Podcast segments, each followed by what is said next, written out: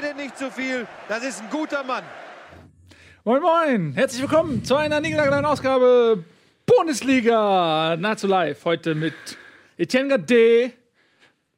Jetzt müsst du mich vorstellen. Tobias Escher, meine Damen und Herren. Hallo. Tobias Escher. Du musst jetzt Nils Bohmhoff sagen. Nils Bohrhoff. Yeah! Was Und gar, euch. warst gar nicht drauf. Ja, aber das ist nicht so schlimm. Ne, Tobi? Nee, ich bin das ja gewohnt hier. Ja. Wir haben, wir haben heute einen richtigen Stargast. Und das ist ja oft so, es war bei Peter Neururer auch so.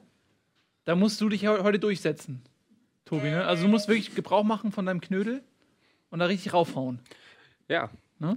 Peter Hüberler ist heute zu Gast. Wir werden ihn auch gleich schon äh, hier auf unserem Sofa begrüßen. Denn äh, warum nicht? Ja. Er ist da. Und wir, Kann auch mitmachen. Und, und kostet uns ein Vermögen. ja. Und dann müssen, wir, dann müssen wir auch Gebrauch davon machen. So wie von der Taktiktafel heute, ähm, Tobi. Ne? Wer sind denn die Gelben eigentlich? Sind das die vierten Offiziellen oder was ist das? Das, Das, sind die, das weiß man doch, die Ordner. das habe ich für Marvin Hitz hier reserviert. Ah, da kommen wir auch noch zu. Ja, Ja, ein- da rufen wir ihn rein, Da oder? rufen wir rein. Ja, was sollen wir noch groß um heißen Brei reden? Hier ist er. Der einzig wahre, selten kopierte, oft erreichte Peter Hüberler! Peter Hüberler. Nicht Servus. applaudieren für sich Hallo selber. Peter, schön, dass du da bist. Hallo, Setz dich hallo. hin. Jo, Die danke, nicht aktualisierte danke schön. Stecktabelle kannst du wegschmeißen. Ja, Die stimmt doch sowieso nicht, oder? Stimmt die? weiß ich nicht. Tobi? Stimmt? Stimmt, Stimmt die? die stimmt. Stimmt, stimmt, stimmt, stimmt, stimmt. Eintracht? Ja, Eintracht. komm, Okay. lass stecken. Peter, schön, dass Jo. du da bist. Ja, danke. Stellen wir dich kurz vor, du bist äh, einer der jungen Trainergarde. Du giltst als eines der größten Trainertalente des Landes, hast aber in jungen Jahren schon viel gesehen. Ähm, jetzt zuletzt hat es dich äh, nach Leverkusen verschlagen, wo du ähm, ja, die U19 trainierst. Hast jetzt auch Champions League demnächst, diese Woche. Morgen? Morgen? Übermorgen? Übermorgen. Übermorgen. Übermorgen gegen La Masia, gegen FC Gegen Barcelona. FC Barcelona. Mit der Wenn wir U19. das Spiel gewinnen, sind wir weiter. Denn Und das die- ist eine leichte Aufgabe. Das stimmt, weil muss man Ja. kurz sagen, die, die, es gibt diese Youth Champions League, also das genau. spiegelt sozusagen die, auch die Gruppenauslosung der Herren. Äh, Genau. das spielen dann die Nachwuchsmannschaften nach und äh, das ist quasi dein Team. Ich möchte Genau. ganz kurz einmal, wenn wir, ich weiß nicht, können wir das mal ranzoomen? Nur, dass man es mal, mal sieht. Ähm, das ist aus dem Eintracht-Forum vom 11.05.2011. Ich glaube, das war gerade nach dem Abstieg. Und da sieht man, das bin ich, ja. Hüberler und Schuhe als Co. fände ich geil. Ne? Da habe ich mir dich im Eintracht-Forum gewünscht. Okay. Ähm, Da war ich 2011, Alemannia Aachen. Bei mir geht das ja immer schnell mit den Trainerwechseln. Da muss ich immer so die Ja. Jahre, da weiß ich mal und genau. da hätte ich war. gesagt, ne, du und Schui, das wäre mein, meine Traumvorstellung. Da haben wir ein geiles Spiel gehabt gegen Eintracht Frankfurt im Pokal. Nach Elfmeterschießen gewonnen, Genau, ne? Meterschießen gewonnen. So, warte mal ganz kurz. Ja. Guck mal. Weil Peter, du hast ja Geburtstag gehabt. Am 5.12. bist du 40 Jahre alt geworden. 40 Wir haben die Jahre, ganze ey. Nacht Alter durchgebackt. Sack bin ich geworden. Für- für diesen- Vielen Dank. Vielen Happy Dank. Birthday to you. Hallo, Kameramann. Hallo. Mitmachen. Alle jetzt. Tobi, du auch. Frau aus Neuss, bitte auch. Lieber Peter, Happy Birthday to you. Hut ab. Das, äh, oh, oh. Oh. So, Eine Rede. Was wünschen? Eine Rede. Eine Rede. Ähm, Alles gut. ja, wir reden ja noch viel. Genau, wir sind ab, absolut froh, dass das. Oh, und? Ist gut, ne? Das ist, äh, das ist nicht mal das Original, das ist das Nachgemachte. Doch, Okay. das ist das Das ist Original. echt ein echtes Natürlich, Mann. Yes-Torte, Ja, oder was? klar. Alles, Okay. ganze Geld. Wusste gar nicht, Vielen Dank, vielen Dank. Dass die noch hergestellt Ja. werden. Das ist von 83. Aber sie sehen nicht aus wie 40, oder? nee, überhaupt Nee, du nicht. hast dich gut Ich, gehalten. ich habe ich hab dich auf 39. Oh, danke. Ja, aber das ist okay. Ähm, ja, nee, absolut schön, dass du hier bist. Ähm, Nils hat es gerade schon gesagt, du hast echt in jungen Jahren schon alles erlebt. Ich habe auch ein bisschen mich reingelesen. Du warst sogar schon mal Trainer in Namibia. Ja, genau. Wie, kommt, wie wird man Trainer in Namibia? Wie kommt man da drauf? Oder Okay. wie, kommt, wie ergibt sich sowas? Ähm, die Geschichte habe ich schon tausendmal erzählt. Ja. Jetzt, aber aber nee, ich bin ja das erste Mal hier. Ich muss jetzt versuchen, mal die beste Version wieder zu nehmen. Ähm, ich hatte, neben meiner Trainertätigkeit habe ich immer auch so Fußballschulen gemacht und relativ früh schon Trainerfortbildungen. Dann rief irgendwann mal ein Typ aus Namibia an, ein deutscher Auswanderer, war ja früher Deutsch-Südwest. Da ist noch sehr viel Deutsch auch. Das ist eine deutsche Kolonie. Deutsche Kolonie war es früher. Und da ist ein deutscher Auswanderer, der hat eine Fußballschule da und der wollte einen neuen Input, hat mich dann eingeladen. Daraus ist eine Freundschaft entstanden und dann war ich irgendwann entlassen, 2001, wo war ich da? Arminia Bielefeld. Und dann habe ich ein Angebot aus Namibia bekommen und habe dann äh, ja, Fußballschule, Trainerfortbildung, einen Erstliga-Club trainiert und äh, super Erfahrung. War geil. Also war Ich habe die. Stadt mal dann äh, nachträglich, weil ich war mir erst nicht sicher, wie heißt, wie hieß die Stadt nochmal? Windhoek. Windhoek, genau. Ja. Das klang so deutsch. Und dann habe ich die echt mal nachgeguckt. Ich war mir erst nicht sicher, gibt es irgendwie ein Bundesland in Deutschland, das Namibia heißt oder so, was ich was bislang nicht mitbekommen habe, so wie Saarland, irgendwo eins, das man immer vergisst oder so. Und ähm, da gibt es auch ganz viele deutsche Stadtteile in der Stadt. Genau, also als ich das erste Mal da war, pff, 1999 oder so, Beethovenstraße, Genau. Mozartstraße, Schillerstraße, habe ich gedacht, das gibt's doch gar nicht. Da war ich auch irgendwo mitten im Busch an so einer Tankstelle. Ja, und dann die schwarzen Jungs alle mit so einer äh, Weihnachtsmütze auf und dann äh, hörtest du auch schöne Weihnachtsmusik. Damals noch nicht äh, Helene Fischer, aber ich glaube Wolfgang Petri und so. Also mitten in eine, ja, wirklich, im Busch und da habe ich gedacht, ja, Hut ab. Also es ist echt deutsch, aber es ist ein super äh, Urlaubsstil. Und fußballerisch jetzt vielleicht nicht so ganz Champions League, aber die afrikanischen Spieler machen natürlich Spaß und äh, ich konnte da auch viel lernen. Und als junger Trainer, noch jüngerer Trainer, ja, Riesenerfahrung natürlich. Was hast du denn da so äh, gelernt, was anders ist als äh, in Europa? Ja, die ganze Ment Also, wenn hier mir noch einer erzählen will, wir haben disziplinlose Spieler, da mit Pünktlichkeit ist das so Ja. eine Sache und so. Ne? Also, das. Äh, Hat dich das aber sie sind gemacht? freiheitsliebend, sind sie, die, die äh, denken wirklich von Tag zu Tag. Ja. Also, ich habe da äh, Partys und Feiern mitgemacht, da ist das. Also, die feiern richtig, da ist richtig Alarm. Aber, äh, und was du natürlich als Trainer bei, dem beibringen konntest, war wirklich so taktische Dinge, Ordnung, Disziplin, wo wir deutsche Trainer ja auch so ein bisschen verstehen. Und afrikanische Länder sind ja auch wirklich gut geworden, im Jugendbereich sowieso. Ja, Und- gew gewinnen oft auch die Ja. Nachwuchsturniere, ne, muss man sagen. Ja. Aber ist das so, also da, wenn, wenn du da gearbeitet hast, dass äh, deine Persönlichkeit färbt ab auf die Einheimischen, hast du auch was mitgenommen, in dem Sinne, dass du lockerer geworden bist? Oder vielleicht, wenn jemand fünf Minuten zu spät zum Training kommt, kommt dass du ihm das eher nachsiehst? Also was wir Trainer ja, wir bereiten uns ja, wir deutschen Trainer, oder ich bin ja Deutsch-Holländer, ne? mein Bruder ist ja in Niederland. Ähm, also deutsche Disziplin, niederländische Kreativität, kann ich so ein bisschen paaren, auch genetisch. Aber was wir Oder natürlich. umgekehrt. Oder umgekehrt. Oder jetzt, 2015 umgekehrt. Wir sind leider nicht dabei mit Holland. Das ist hart für mich, aber Bist du dann echt Gut. auch so echt Holland-Sympathisant? absolut, Ja? klar. Das ist mein Mutterland. Mhm. Vater Du hast ja auch, äh, aber ganz kurz zu ja. Namibia, was war die Frage nochmal? Ich hab, äh, Ob dich das lockerer gemacht hat? Ja, ich sag mal jein. Also äh, ich glaube, die ganzen Erfahrungen, die du als Trainer gesammelt hast, äh, ja, die machen dich irgendwie ein bisschen reifer. Ich bin ja schon 40. Ach, das ist doch nix. In der Fußballbranche gar nichts. Nee, in der Trainer. Fußballbranche nicht, das stimmt. Aber ähm, ja, man redet sich das so ein bisschen ein. Das ist dann locker. Aber ich kann immer noch nicht so gut verlieren. Also da bin ich Ja, immer gut. ziemlich schlecht. Wer kann das schon Das ist als aber Trainer? gut. Das ist, glaube ich, eine ganz Ja. gute Eigenschaft. Jetzt äh, hast du gerade gesagt Holland. Äh, das ist, das ist, äh, finde ich, eine ganz interessante Geschichte, weil du bist ja auch jemand, der, du hast nie äh, als Profifußballer die große Karriere gehabt. Du hast auch viele Verletzungen gehabt, ähm, aber du warst von vornherein immer dann sehr analytisch, sehr wissenschaftlich, auch akademisch auch quasi, hast dich diesem Thema Fußball gewidmet. Und jetzt hast du diese Connection nach Holland. Und das war ja immer so. Habe ich zwei Bücher geschrieben auch zum Thema. Ne? Ne? Ja, ein Buch zum äh, Thema Holland, also Mythos niederländischer Nachwuchsfußball, weil wir reden immer viel über La Masia, Barcelona, aber wir reden immer über die Ajax-Schule. Und ich habe ähm, äh, Sport und Psychologie studiert an der Uni Münster und das war dann meine Magisterarbeit, ne, weil ich dann auch die Sprache kann und das alles gelesen habe und ich dachte, okay, jeder erzählt von der Ajax-Schule, aber was machen die jetzt so besonders? Genau, und da ist, ist ja so gewesen, kennen wir alle die Geschichte, äh, scheiß Euro gespielt, scheiß WM gespielt, Anfang des Jahrtausends und dann hat man hier das große Umdenken gehabt. In Holland war man da schon immer viel weiter. Also wenn man bedenkt, wie klein das Land ist, muss man sich immer wieder wundern, ähm, wie groß sie dann fußballerisch sind. Ja. Bis, hast du da quasi ähm, eine ganz neue Idee auch importiert nach Deutschland? Ist das heute äh, Usus oder sind uns die Holländer überhaupt voraus oder ist das ein Mythos?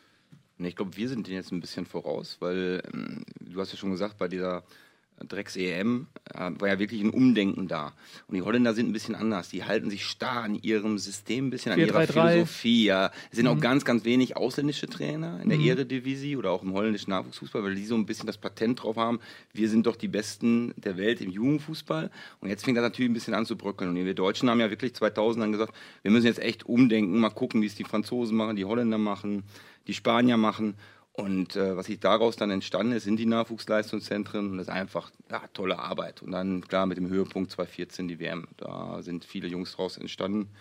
Und ähm, die holländischen Methoden sind einfach viel Passspiel, viel mit Ball, viel kreativ, viel taktische Überlegungen, wie spielt 4-4-2 gegen 4-3-3, diese Dinge. Und das ist heute in Deutschland ja pff, eine Masse geworden an Konzepttrainern, ne? also an Ja. den, in Anführungsstrichen, äh, Anführungsstrichen äh, Konzepttrainern. Und diesen Weg haben wir gerade. Vielleicht ist er auch ein bisschen too much. Also man muss jetzt wieder sehen, dass man auch das? diese Beziehungstrainer jetzt wieder kommen. Also ich Okay. mag auch diese, diese, diese alten Haudegen, die mag ich auch unheimlich. Nimm mal ein paar Namen, Hüb Stevens, sowas. Peter ja, Neururer. Stevens, klar. Ja, Peter Neurohr zum Ja. Beispiel, ne, die nochmal, die sagen auch, wo es lang geht, also auf eine andere Art und Weise. Die haben ja auch ein Konzept. Hm. Aber wie gesagt, die Jüngeren ist halt sehr akademisch, ist sehr wissenschaftlich. Ähm, aber wir dürfen die Liebe zu diesem Sport nicht äh, verlieren. Und da habe ich so ein bisschen manchmal meine Zweifel. Ja. Aber du trainierst äh, holländisch, ne? Also du machst alles mit Ball, Wir machen Ke viel mit keine Ball. Waldläufe mehr und so. Nee, Waldläufe machen wir nicht. Ähm, äh, ja, vielleicht mal zur Regeneration. Ja. Weil manchmal ist auch schön, wenn die Jungs nur laufen, weil wenn Hyballa da wieder ankommt mit seinen Ideen, sein Gelaber, dann denken die auch manchmal, okay, einfach nur mal laufen ist auch mal ganz gut. Das ist auch mal in Ordnung. Ja, du kannst nicht nur Tortis essen, sonst wirst du fett. Du musst auch mal ein bisschen sehen, dass du ein bisschen Abwechslung reinkriegst. Und wenn du 90, 95 Prozent mit Ball trainierst, dann ist auch mal Koordinationstraining über Hütchen laufen, Waldlauf machen. Wir machen viel Athletiktraining auch, weil es einfach schneller geworden ist, das ganze Spiel körperlicher geworden ist und einfach Verletzungsprophylaxe. Also wir machen auch schon ein paar Dinge ohne Ball. Die, äh, wie wir gerade drüber geredet haben, das ist auch eine Frage, die wir eigentlich regelmäßig unseren Gästen stellen, wenn die aus dem Bereich kommen. Aber da du jetzt speziell ähm, zurzeit U19-Trainer bist bei, bei Bayer Leverkusen, ähm, würde mich das schon auch nochmal interessieren, wie du das siehst. Wie hat sich denn der junge Spieler an sich verändert oder wie ähm, es ist ja sehr professionell geworden, seit Ja. die Internate gekommen sind und so Ja. weiter und so fort. Ähm, und da wird auch oft, als, als Deutschland gegen Italien ausgeschieden ist, hieß es so, da fehlen die Typen und so weiter. Wie siehst denn du das? Ähm, ist es so, dass die äh, Spieler, die jungen Spieler vielleicht taktisch und spielerisch oder technisch oder wie auch immer besser geschult sind, aber das wirklich auch ein bisschen langweilig, sage ich jetzt mal formuliert? Oder gibt es da noch die Typen? Haben die noch die Möglichkeit, sage ich mal, sich so zu entwickeln, wie das früher Ja. der Fall Es war? ist bei ja immer die? Frage, Definitionssache, was ist ein Typ? Ne? Ja. Äh, Wir haben, sind natürlich auch in der Multikulti-Welt. Also Ralf haben- zum Beispiel mal. So. Ralf Gunnisch ist ein Typ, habe ich gerade oben noch getroffen, überragend, ne, Blutgrätsche. Der hängt Gunnisch. die ganze Zeit hier ab. Ja, aber der, vielleicht will ich anfangen. Ja. Ein Angebot. Nein, aber es ist, ein bisschen stromlinienförmig geworden, weil die NLZ sich auch alle ein bisschen ähnlich sind. Also die Jungs wachsen natürlich mit elf, zwölf Jahren mit ganz viel visuellen Bildern auf, also mit ganz viel Taktikbesprechungen, mit ganz viel Video. Äh, Sachen und das merkt man alles. Also die, wenn, wenn du dir ein Juniorenspiel heute anguckst und äh, vielleicht vor zehn Jahren, es ist nicht mehr so wild.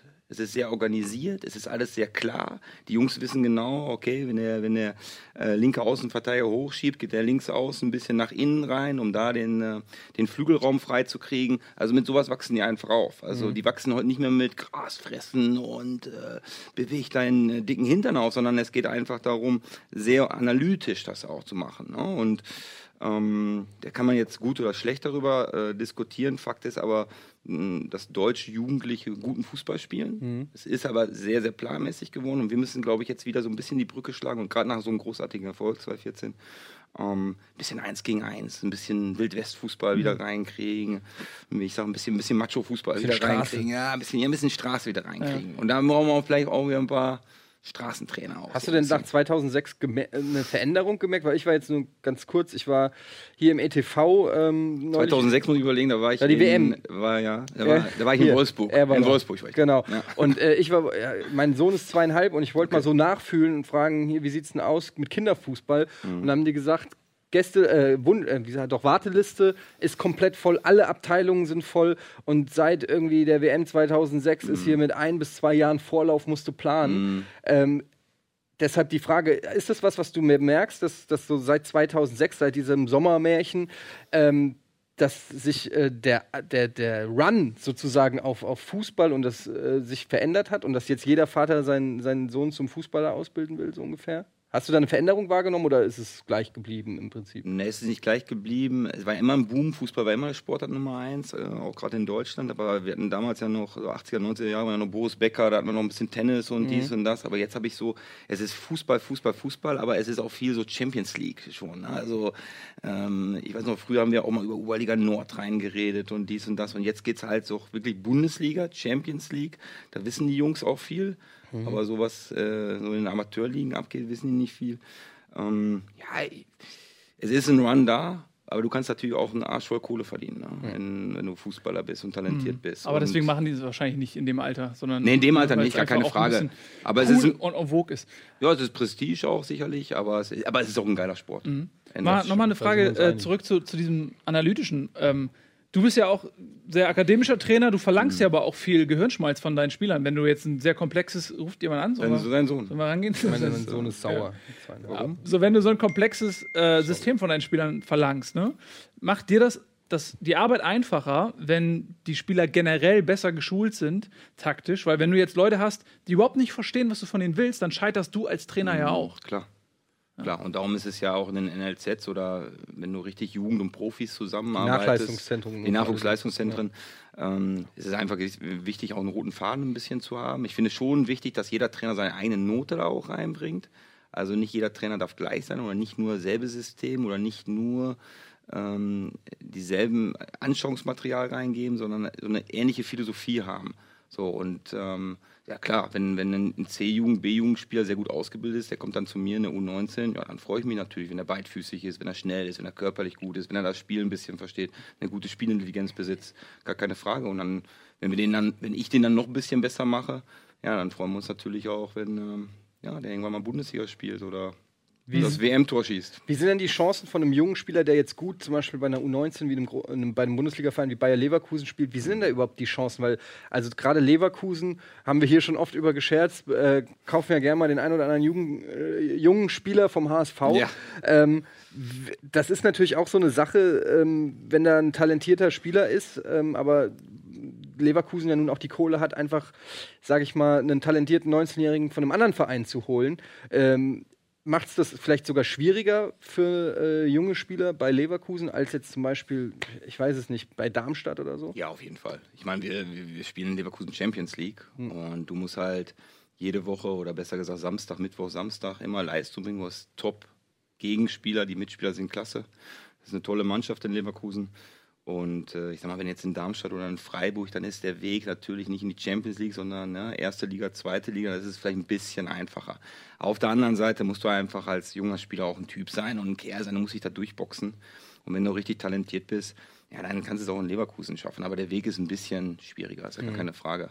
Weil die Welchen Konkurrenz einfach viel, viel mehr da ist. Welchen Stellenwert hat denn diese äh, Champions League für die Nachwuchsmannschaften? Weil ihr spielt ja, also nochmal, ihr spielt ja dieselben Gruppenkonstellationen durch wie in der, wie in der mm, sag ich mal, großen Champions League. Das Mhm. heißt, in dem Fall, ihr spielt gegen Barcelona, das ist das Nonplusultra der Nachwuchsarbeit. La Masia Mhm. ist quasi äh, das Größte, wo man als Nachwuchsspieler hingehen kann. Das heißt, die haben ja auch schon in dem Alter das, was ein Chalanoglu sagt, äh, ich will bei Leverkusen spielen, weil ich dann auch gegen Barcelona spiele, gegen Real Madrid spiele und so weiter. Hast du dann dieselben Argumente im Jugendbereich, wenn die sagen, ich gehe nach Leverkusen, weil ich mal mich auch in Barcelona zeigen möchte? Ja, das ist ein schöner Nebeneffekt. Ja, ich meine, wir spielen gegen Barcelona, gegen Rom, gegen Borisov. Das ist eine, eine tolle Bühne für die Jungs.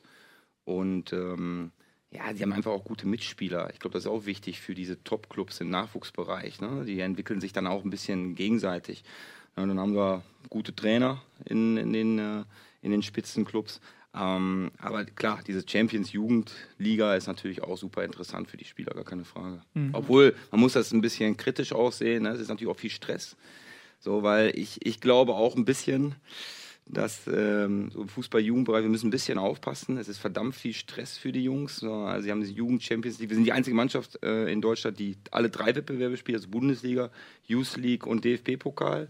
Die Jungs sind sehr viel auf Reisen, haben noch eine Nationalmannschaft noch. Das heißt, auch noch. kann man dann zurückziehen aus den anderen Wettbewerben oder ist das jetzt, weil ihr noch in allen vertreten seid aus sportlicher Sicht? Oder? Ja, aus sportlicher Sicht ist das ja gut, aber. Nee, aber ich meine, ja kann man sich das dann aussuchen, dass man sagt, okay, das ist zu viel für die Jungs, wir skippen heute mal DFB-Pokal oder wie läuft das? Ja, man Wahrscheinlich eher die Youth League. Man könnte, man könnte sich das aussuchen, aber das machen wir natürlich auch nicht. Also ich meine, es ist ja auch geil, gegen Barcelona zu spielen. Dieser sportliche Wettbewerb ist natürlich absolut da. Aber es ist, sie sind Schüler, die Jungs. Ne? Also ich meine, wenn andere auf dem Schulhof ein bisschen rauchen gehen oder so, dann äh, sind unsere Jungs am Kicken und dann irgendwie noch abends müssen sie für eine Klausur wieder lernen und dies und das, obwohl das in Leverkusen sehr gut organisiert ist. Ich habe auch ein bisschen manchmal die Befürchtung, dass mit 18, 19 der Höhepunkt der sportlichen Laufbahn dann da ist. So, und dann müssen ja doch bei mir auch so. ja, aber dann müssen ja doch viele doch in die Regionalliga oder so und dann ist es dann vielleicht, äh, ja, und dann diesen, diese, diesen Transfer hinzukriegen. Also ist Sportlichkeit absolut super, total interessant. Auch die Fahrten, äh, ein bisschen schön mit einem Jackett und mit Krawatte bist du nah am Flughafen. Also du spielst auch ein bisschen den großen Fußball, Ja. aber du musst als junger Spieler klar im Kopf bleiben, dass es ein Anfang ist. Mehr ist es nicht. Und das ist halt der Höhepunkt. Weil ich kann mir vorstellen, dass die Dropout- und Burnout-Problematik auch bei jungen Spielern irgendwann wächst.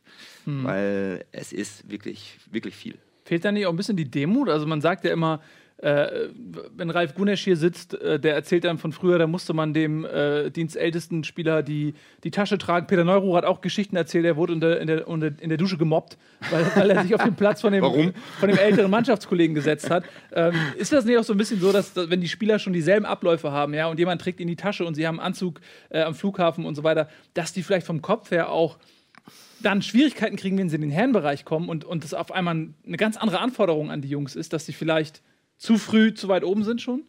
Ja klar, die Generation 2015 ist anders als Generation 2.5. Das muss man wirklich ganz klar sagen. Also sie sind, wenn du es positiv formulieren willst, sehr selbstbewusst. Ja, wenn du es negativ äh, formulieren willst, ist es nicht so demütig. Es ist ein bisschen Schlaubi-Schlumpf und Oberschlau auch manchmal. Aber habt ihr wahrscheinlich bei Rocket Beans TV auch hier.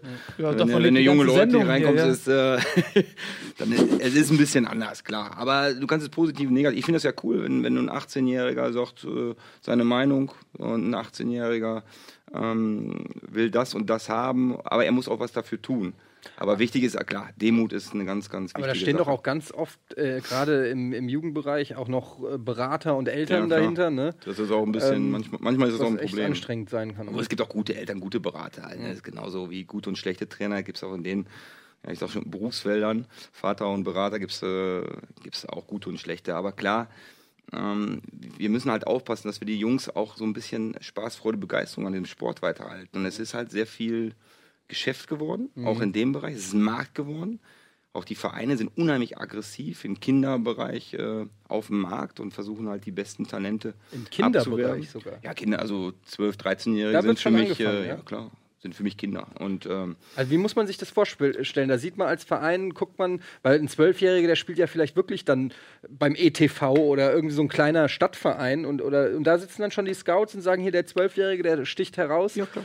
Also wenn wir drei jetzt irgendwo Fußball gucken in meinem kleinen Verein und sagen, ey, guck mal, der 13-Jährige, der kann gute Moves, der versteht das Spiel, der macht vier Tore in jedem Spiel.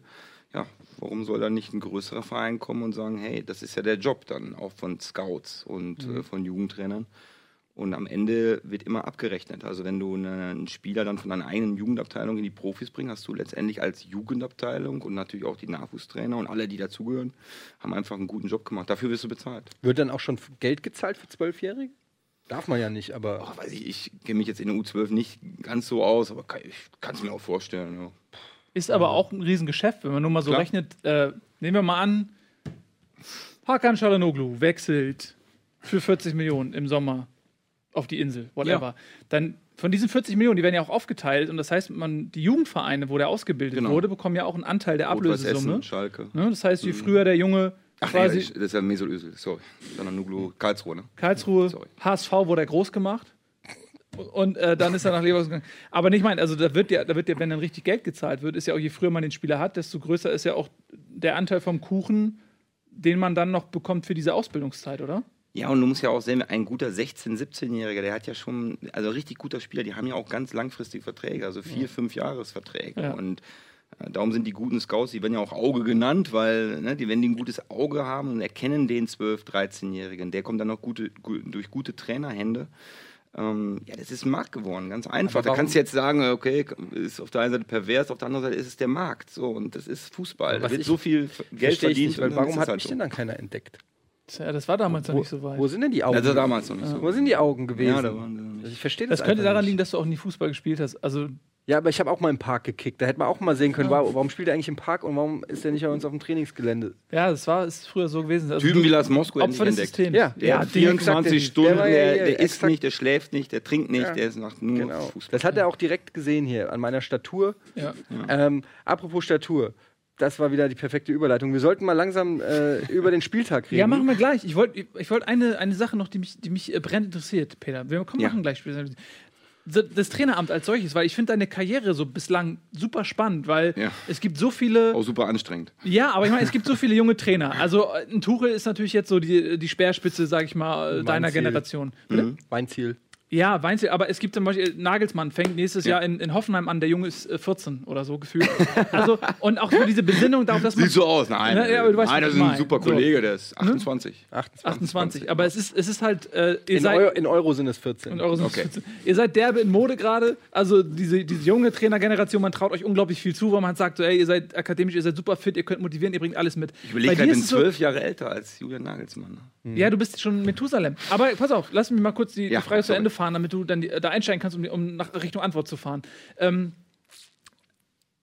du hast angefangen, quasi, du bist nicht Profispieler Mhm. gewesen, relativ früh angefangen, äh, hast äh, nicht diese, dieses Standing in, in der Branche gehabt. Das heißt, du musstest Genau. dir das sehr hart erarbeiten. Und dann warst du relativ früh äh, an einem Punkt, wo du Cheftrainer werden konntest einer Profimannschaft. Du hast bei Alemannia Aachen als Cheftrainer in der zweiten Liga gearbeitet, nachdem das damals bei Rot-Weiß Essen nicht geklappt hatte, weil die kurz zuvor insolvent gegangen sind. Genau. Und dann warst du an dem Punkt, wo du in wirklich jungen Jahren, du warst damals der jüngste aktive Profitrainer, glaube Ja. ich, ja. Ähm, und jetzt bist du quasi bei der U19 von Leverkusen gelandet. Das heißt, du deine, deine Station, das Mhm. gleicht ja auch so ein bisschen einer, einer Berg- und Talfahrt. Ist das für dich jetzt so, dass du sagst, okay, ich habe da reingeschnuppert, ich sehe mich eher im Jugendbereich oder, oder möchtest du auf Sicht nochmal wieder zurück in den Profibereich? Nee, aus Sicht will ich äh, wieder zurück irgendwann in den, in den Profibereich. Aber jetzt bin ich äh, total glücklich und es macht riesen Spaß in Leverkusen zu arbeiten im Jugendbereich. Aber in zwei, drei Wochen könnte ich einen Verein, wo vielleicht eine Stelle frei wird. Nein, aber mir, also ich bin erstmal, ich bin gerne Trainer. Also jetzt mal ganz weg von Geld, von, von äh, Jugend, von Profi, vom Stadion. Äh, wir haben gestern gegen TSG Sprockhövel gespielt, ganz knapper Last-Minute-Sieg 3-1 vor 112 Zuschauern. Das macht mir auch, also dieses Trainer sein, das macht mir so viel Spaß, weil du arbeitest mit Spielern, mit talentierten Spielern, du kannst deine Ideen reinbringen, du kannst dich auch ein bisschen selber natürlich darstellen, ähm, du hast ein, ein gutes Trainerteam, du kannst kreativ sein, du bist an der frischen Luft, du bist auf Reisen, ja, du fliegst eben nach Barcelona, dann fliegst du nach Minsk, dann fliegst du nach Rom. Ähm, es, die Spieler sind sehr motiviert, die wollen alle unbedingt Profi werden. Auch und im Profibereich ist es eigentlich ähnlich. Da sind sie Profis, da kannst du den ganzen Tag mit den Spielern arbeiten, weil sie machen ja nichts anderes. Und natürlich ist das geil. Ne? Am Tivoli damals, äh, da gehst du vor 30.000 im Pokalspiel rein und so. Das ist der Kick. So und ähm, ich glaube, Trainer sind auch alles ein bisschen komische Typen. Aber du musst auch dafür ein bisschen verrückt sein. Und, aber dieser Trainerjob macht mir einfach Spaß. Ob Jugend- oder Profibereich, mh, das ist mir eigentlich nicht so wichtig. Aber ich glaube, irgendwann auf kurz oder lang wird es irgendwann wieder. Aber ist es, also hast du für dich selbst auch irgendwie Lehren gezogen, dass du sagst, okay, das war jetzt so mein erstes Leben als Profitrainer, vielleicht hast du auch Fehler gemacht, du warst jung, du, wie gesagt, du kanntest das Geschäft nicht aus Spielersicht, sodass Mhm. dir auch viele Mechanismen vielleicht fremd waren, dass du sagst, okay, du bringst alles mit, was das Talent angeht, was das Know-how angeht, aber du würdest jetzt rückblickend gewisse Dinge anders machen, ist das so? Ja, klar, du musst dich natürlich selbstkritisch auch hinterfragen. Und äh, das machst du ja immer, wenn das Leiden am größten ist. Und wenn das Leiden ist am größten bei der Entlassung. Das ist ein Scheißtag.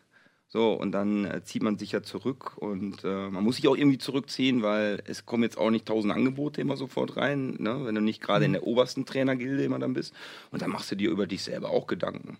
Was sind das so für Sachen, wo du sagst, da würdest du ansetzen? Ja, man geht dann so ein paar, ein paar Spiele nochmal natürlich durch und sagt, hey, hättest du vielleicht mal so ausgewechselt oder nee, so eingewechselt, hättest du den Spieler mal so angepackt, hättest, hättest du dich bei einer Spielerverpflichtung vielleicht mehr durchgesetzt gegen den Sportdirektor, vielleicht in einer Phase ein bisschen ruhiger, in einer anderen Phase ein bisschen, äh, bisschen härter. Also das sind halt so die Sachen, ne, die, ähm, ähm, die du dann nochmal für dich ja, in, der, in der Reflexion nochmal drüber nachdenkst. Aber auf der anderen Seite muss ich selber sagen, eigentlich, man ist doch, wie man ist. Also, pff, also ich, ich habe gerade so für mich das eigene Coaching, wie gehe ich mit Niederlagen um. Ja, und ich gehe da mal noch relativ äh, unentspannt mit um. Aber das ist so, also ich glaube, man muss sich so Coaching-Steps immer setzen als Trainer. Aber letztendlich ist ganz wichtig, authentisch zu bleiben. So, und äh, darum sitze ich jetzt hier bei euch auch und trinke aus dem Werder Bremen-Becher Sehr gut. Ich trinke aus dem äh, Gladbach-Becher. leckere Limonade. Cheers. Cheers. Äh, es gibt ja das ein oder andere. Ähm, Schön hier zu sein. Schön, dass du da Das, äh, es gibt das ein oder andere sehr interessante Interview mit dir Tobi. äh, auf YouTube, Tobi. Du kommst gleich dran. ähm, da gibt es so den einen oder anderen, da sieht man, dass du ein sehr emotionaler Trainer bist. Ja. Ähm, was ich ja sehr sympathisch äh, finde, weil ich äh, bin auch, eher- ich komme auch eher über die Emotionen. okay. Ähm, deshalb machen wir jetzt auch mal den verdammten scheiß Spieltag jetzt. Einverstanden? Einverstanden. Gas jetzt hier, Mann, Männer. Tobi. Ist mal, wir, müssen, wir müssen mal unseren Bumper ankündigen. Die wurden mit so viel Liebe von unserer Grafikabteilung in wochenlanger Wahnsinn, Arbeit ja. gebaut und die wollen wir jetzt auch nicht Monate. untergehen lassen. Monate. Ja, äh, Spieltagsanalyse, Peter. Das Yes. läuft bei uns immer so. Wir gehen mit geballter Fachkompetenz plus Tobias äh, in die Analyse, in die, wirklich in die Tiefenanalyse äh, der Wochenendspiele. Was, Tobi? Was soll das denn jetzt heißen?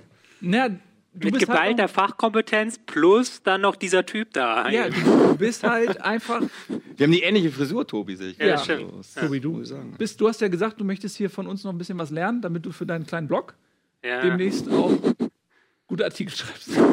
Es gibt auf Spielverlagerung.de einen großen Artikel über Peter Hüberler. Okay. Ja. Ja.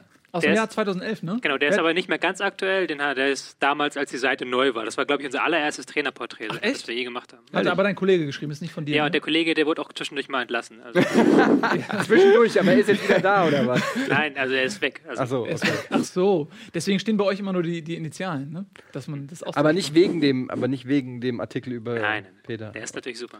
Gut, äh, komm, Tobi, wir wollen, wir wollen dich jetzt mal verstärkt einbinden. Das ist ja verschenkt, wenn du immer nichts sagst. Du musst Und ein nur bisschen gut aussiehst. Genau, ja, ja. eben, du musst wirklich knallhart. Das ist, guck mal, das ist im Fußball-Business so. Du musst dich durchsetzen. Wenn du keine Ja. Ellbogen Ja, hast, Ja. dann landest du ganz schnell äh, woanders. Also, Schalke beim Hannover. Basketball. Basketball. Sch Schalke Hannover ist unser Freitagsspiel. Äh, 3 zu 1. Tobi. War ein schönes Spielchen, fand ich. Ähm, ein bisschen kann man da so mir selbst auf die Schulter klopfen, so, weil ich habe schon letzte Woche Hannover gesagt, die waren gar nicht so geil, wie sie gewirkt haben. Das hat man jetzt so ein bisschen gesehen, halt ein bisschen passiv gegen Schalke.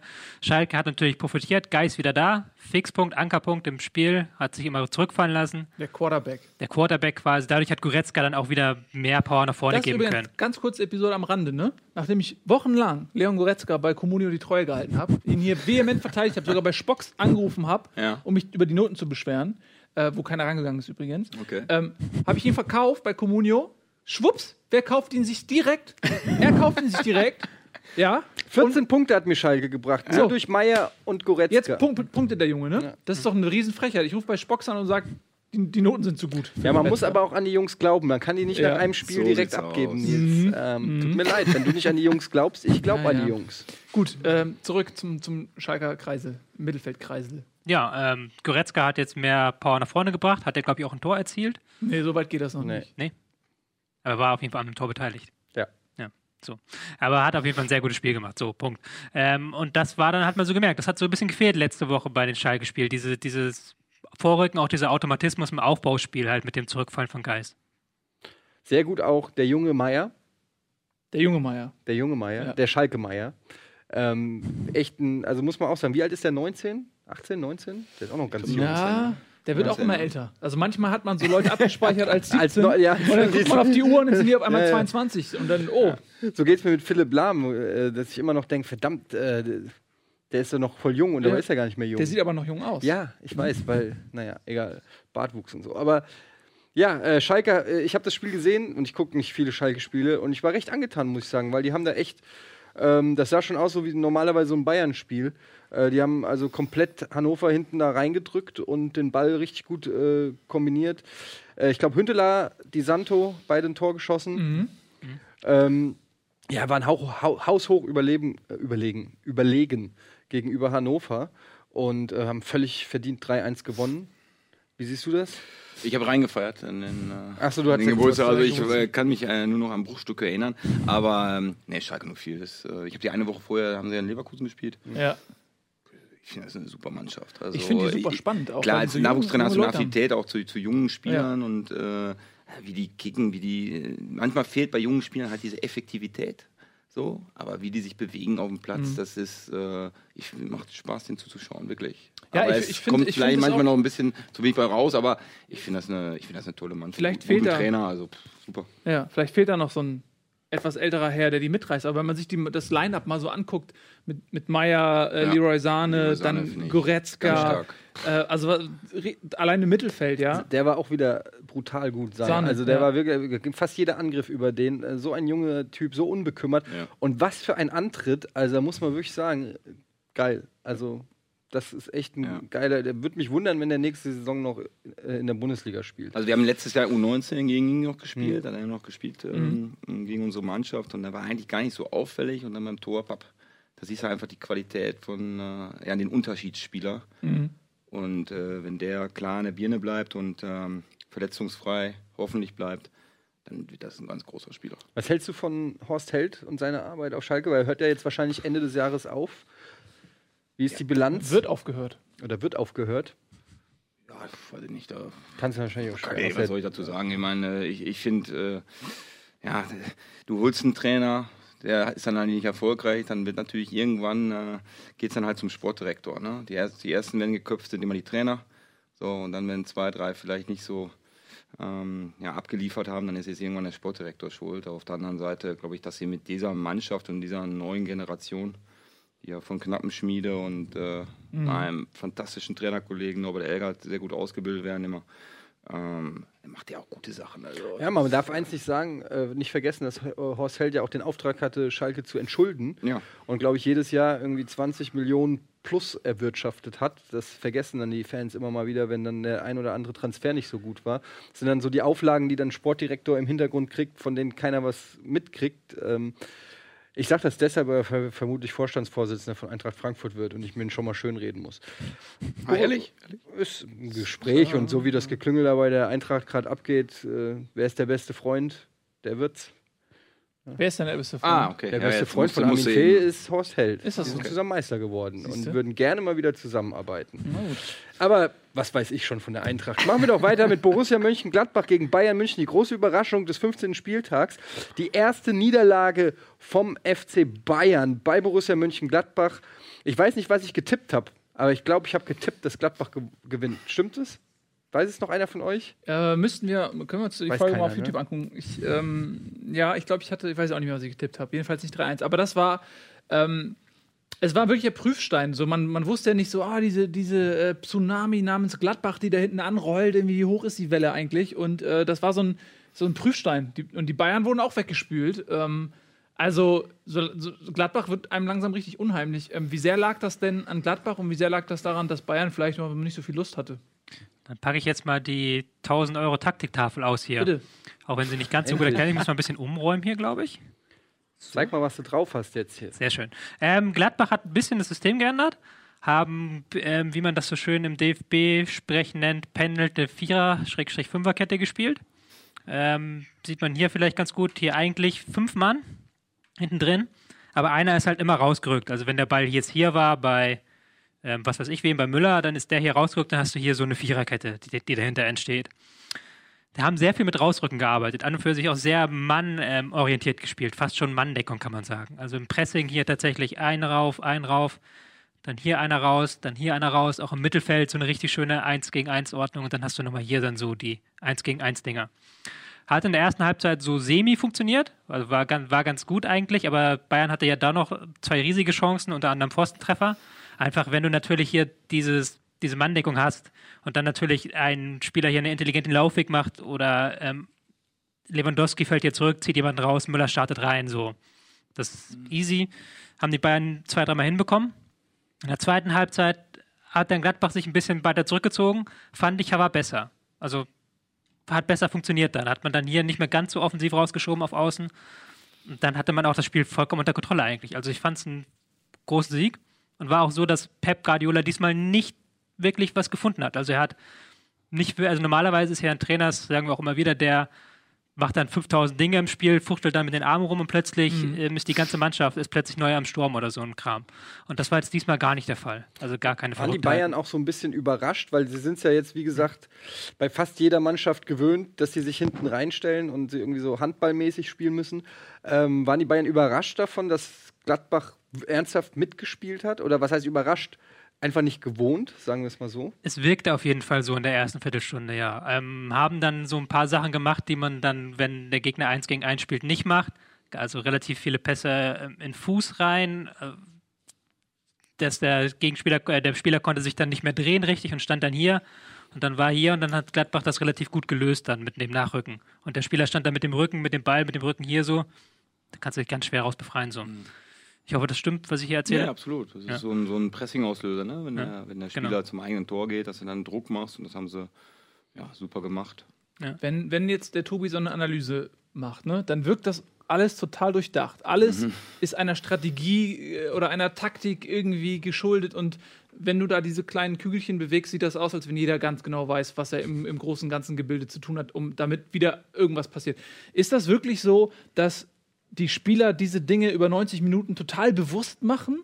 Äh, also nicht, also dass sie auch aus ihren gelernten Automatismen ausbrechen können und dass der Trainer dann sagt, heute, nur für heute, ist die Strategie gegen diesen Gegner das und das und das zu tun. Also wie, wie eins zu eins setzt ein Spieler sowas um?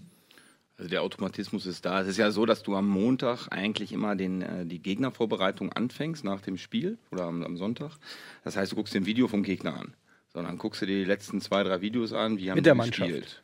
Nee, erst alleine. Okay. Mit dem Trainerteam. Und dann überlegst du dir für die Woche, wie können wir dagegen, ja, dagegen spielen. Zum Beispiel, wenn sie jetzt mit einer äh, eine Fünferkette spielen, wie können wir dagegen spielen? Was macht Sinn? Erstmal von der Strategie. So, und dann, ja, dann trainierst du das, dann übst du das.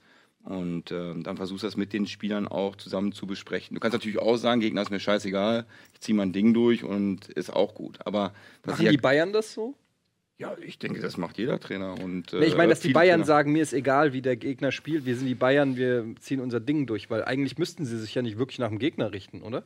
Nee, das nicht, aber äh, ich glaube, dass, dass es immer ganz wichtig ist, auch für Spieler mal zu sehen, welche Räume sind da vielleicht, ne? was macht der Gegner so besonders oder bei Standardsituationen ist ja schon mal interessant, spielen jetzt kurz oder spielen die mal auf dem zweiten Pfosten. Wenn du es mal gesehen hast, dann hast du dich auch gut vorbereitet und so geht ja auch ein Spieler äh, ja, mit einer Trainerkritik um und äh, sagt dann auch, okay, Trainer hat sich gut vorbereitet, ist ja auch professionell und ähm, ja, dann kann man da bestimmt einige fa positive Faktoren rausziehen. Aber manchmal ist es vielleicht auch ganz gut, mal gar kein Bild zu zeigen, einfach zu sagen, wir machen jetzt unser Ding. Ist im Jugendbereich äh, sehr, sehr wichtig, weil wir da auch sehr konzeptionell alle schon arbeiten. Aber jetzt mal konkret an dem Beispiel von Ja. Tobi, diese, diese pendelnde Fünferkette und dann speziell auch äh, die Bayern, äh, wo Lewandowski sich fallen lässt, zieht den ähm, Verteidiger mit raus und Müller startet in die frei gewordene Lücke. Das Mhm. ist ja wirklich eine Sache, die ist sich überlegt worden. Im Spiel, dass die Bayern das so bewusst machen, kann ich mir gut vorstellen. Sind ja, Ja. zwei beteiligte Spieler und so weiter. Absolut. Aber die Reaktion, jetzt sage ich mal, der verteidigenden Mannschaft, dass Mhm. jetzt der Verteidiger sich nicht mal rauslocken lässt von, von Lewandowski, weil das in der Mannschaftsbesprechung angesprochen worden ist. Also wie, wie bewusst macht der Spieler sowas? Ja, es gibt ja immer äh, eine Strategie und dann gibt es immer das Gegengift, sage ich immer. So, Ja. und jetzt hat äh, ja, Schubi hat sich da was ausgedacht und Pep Guardiola hat sich da was ausgedacht. Klar müssen die Spieler letztendlich umsetzen. Und Gladbach hat es jetzt gut gemacht. Ja, wie bewusst. Klar, du trainierst ja auch jeden Tag, du trainierst so, so viel. Du machst dann sicherlich auch mal unbewusste Dinge. Ja, weil du natürlich auch, wenn du ein erfahrener Spieler bist, das natürlich auch schon zigmal wieder kennengelernt hast, die einzelne Spielsituation. Aber trotzdem, der Trainer muss eine gewisse Strategie, ein bisschen einen gewissen Plan vorgeben. Letztendlich muss es sowieso der Spieler lösen auf dem Platz. Aber dafür, du kannst ja auch sagen, wir trainieren es gar nicht. So, macht mal. Kann auch mal funktionieren oder kann auch funktionieren. Aber äh, nochmal, wir sind äh, Konzeptjahr 2015 und da verlangen die Spieler das auch ein bisschen. Jetzt hast du gerade äh, Schubi gesagt. Ähm, wie bewertest du, ja, ja, klar, André Ja. Schubert, wie bewertest du ähm, denn die Entwicklung von Borussia Mönchengladbach? In, als wir angefangen haben hier mit Bundesliga, war ähm, Gladbach Ja. auf dem letzten Platz, war hier fast jede Folge großes Thema. Ähm, was ist da los mit der Überraschungsmannschaft äh, von der letzten Saison? Dann Favre weg und seitdem eine Erfolgsgeschichte, die man, äh, also die sich wahrscheinlich kein Gladbacher auch nur hätte ausgemalt. Ähm, da bleiben natürlich aber auch so ein bisschen, also ein bisschen Geschmäckle fast schon, dass man denkt, das kann man sich eigentlich nur erklären, dass sie gegen den Trainer gespielt haben, weil du kannst doch nicht von heute auf morgen so spielen und so spielen. Oder kann man doch, weil der Kopf frei ist und das Selbstvertrauen plötzlich da ist. Wie siehst du das? So aus der Distanz. Ja, gegen den Trainer spielen, weiß ich nicht. Das, dieser Satz ist immer so lapidar Ja. dahingesagt. naja, ein Prozent weniger aber- geben vielleicht. Gut, es waren auch nur fünf Spiele. Gut, Mhm. die wurden, glaube ich, alle verloren. Ja. Ähm, und dann kam André und hat dann irgendeinen ja, einen Kniff gefunden, um ja, vielleicht eine Blockade zu lösen. Es ist auch mal was Gutes, mal einen neuen dabei zu haben. Dass er natürlich so eine Serie startet, ist natürlich super interessant. Auf der anderen Seite muss man sagen, es ist ein Champions Leagueist. Ne? Also das ist immer noch eine Mannschaft gespickt mit tollen Einzelspielern. Aber ähm, er hat da ja, seinen Kniff gefunden und im Moment läuft es super gut. Und ich hoffe für ihn und natürlich auch für die Mannschaft, dass es auch weiter so gut läuft. Tobi. Ähm, Wenn ich da was sagen darf. ja, genau, genau Ja. dazu. Also sag gleich was dazu, aber im Anschluss meine Frage, weil die genau daran anschließt. Hat man bei dem Bayern-Spiel, weil vorher war ja immer genau das Ding, wie viel war jetzt die Vorarbeit von Lucien Favre und was war der Anteil, den, den Schubert wirklich hatte? Hat er eben nur diese Blockade gelöst und dann sind sie in diese Automatismen reingefallen, die über Jahre lang einen Favre etabliert hat? Äh, oder ist es eben doch eine tiefergreifende Änderung, die Schubert gemacht hat? Ähm, am Beispiel Bayern, wo man ja eben anders spielen muss, als vielleicht in, in den 16 Partien, die man sonst noch hat. Ähm, da erkennt man ja vielleicht die Handschrift auch ein bisschen deutlicher. Das hat man, genau, das hat man jetzt sehr gut erkannt in diesem Spiel. Dieses sehr mannorientierte halt, auch mit vielen 1 gegen 1 Situationen. Ähm, die, das war nicht so unter Favre, aber was unter Favre stärker war, hat man stärker im Raum verteidigt. Also da war das hier so ein 4-4-2. Man hat sich gar nicht so sehr am ähm, Gegner orientiert, sondern eigentlich eher am Raum. Und das hat gegen die Bayern letzte Saison auch gut geklappt. Mhm. Und jetzt hat man halt dieses ganz mannorientierte, das ist Schubert pur. Mhm. Man muss allerdings bei aller Lobpreisung auch mal kurz erwähnen, dass bei den Bayern so Spieler wie äh, Costa, Robben und Thiago nicht dabei waren. Ich will es nur sagen, ja. äh, ich will nicht sagen, dass da eine schlechte Truppe auf dem Feld war, beileibe nicht, ne? aber das sind eben auch schon Spieler, die, ähm, wenn die eingespielt sind, vielleicht den möchte, Unterschied machen. möchte dagegenhalten Dominguez, Hermann. Ähm, ja, aber das ist nicht, nicht das, das ist auch schon eine also ganze eine, Nummer. Eine Flügelzange von, von Costa und Robben ist halt einfach Weltklasse. Und wenn du zum Beispiel, auch selbst für die Bayern vielleicht Das stimmt, aber so wenn du zum Beispiel gesehen hast, LW, die wurde ja mehrfach im 1 gegen 1 einfach überlaufen. Stell ich jetzt mal die steile These auf. LWD, der Spieler in der Verteidigung. also, äh, der wurde ja, aber laufen. Ich denke mal, dass das ähm, nicht passiert. Das wäre Dominguez nicht passiert zum Beispiel. Das ist dann auch wieder so eine Sache. Aber du hast ja gesagt, Bayern haben so viel Qualität, da musst du trotzdem mehr auf den Rasen bringen, nicht? Hm. Weißt du, was wir jetzt auf den Rasen bringen müssen, ist äh, die Halbzeitpause. Geile Überleitung, sensationelle Überleitung. Äh, wir machen ein bisschen Werbung, gleich machen wir die zweite Halbzeit und dann haben wir noch solche Partien wie HSV gegen Mainz, Köln gegen Augsburg, Hertha gegen Leverkusen, Ingolstadt gegen Hoffenheim, Wolfsburg gegen Dortmund, Stuttgart gegen Bremen, Frankfurt gegen Darmstadt, alter Schwede. Bis gleich.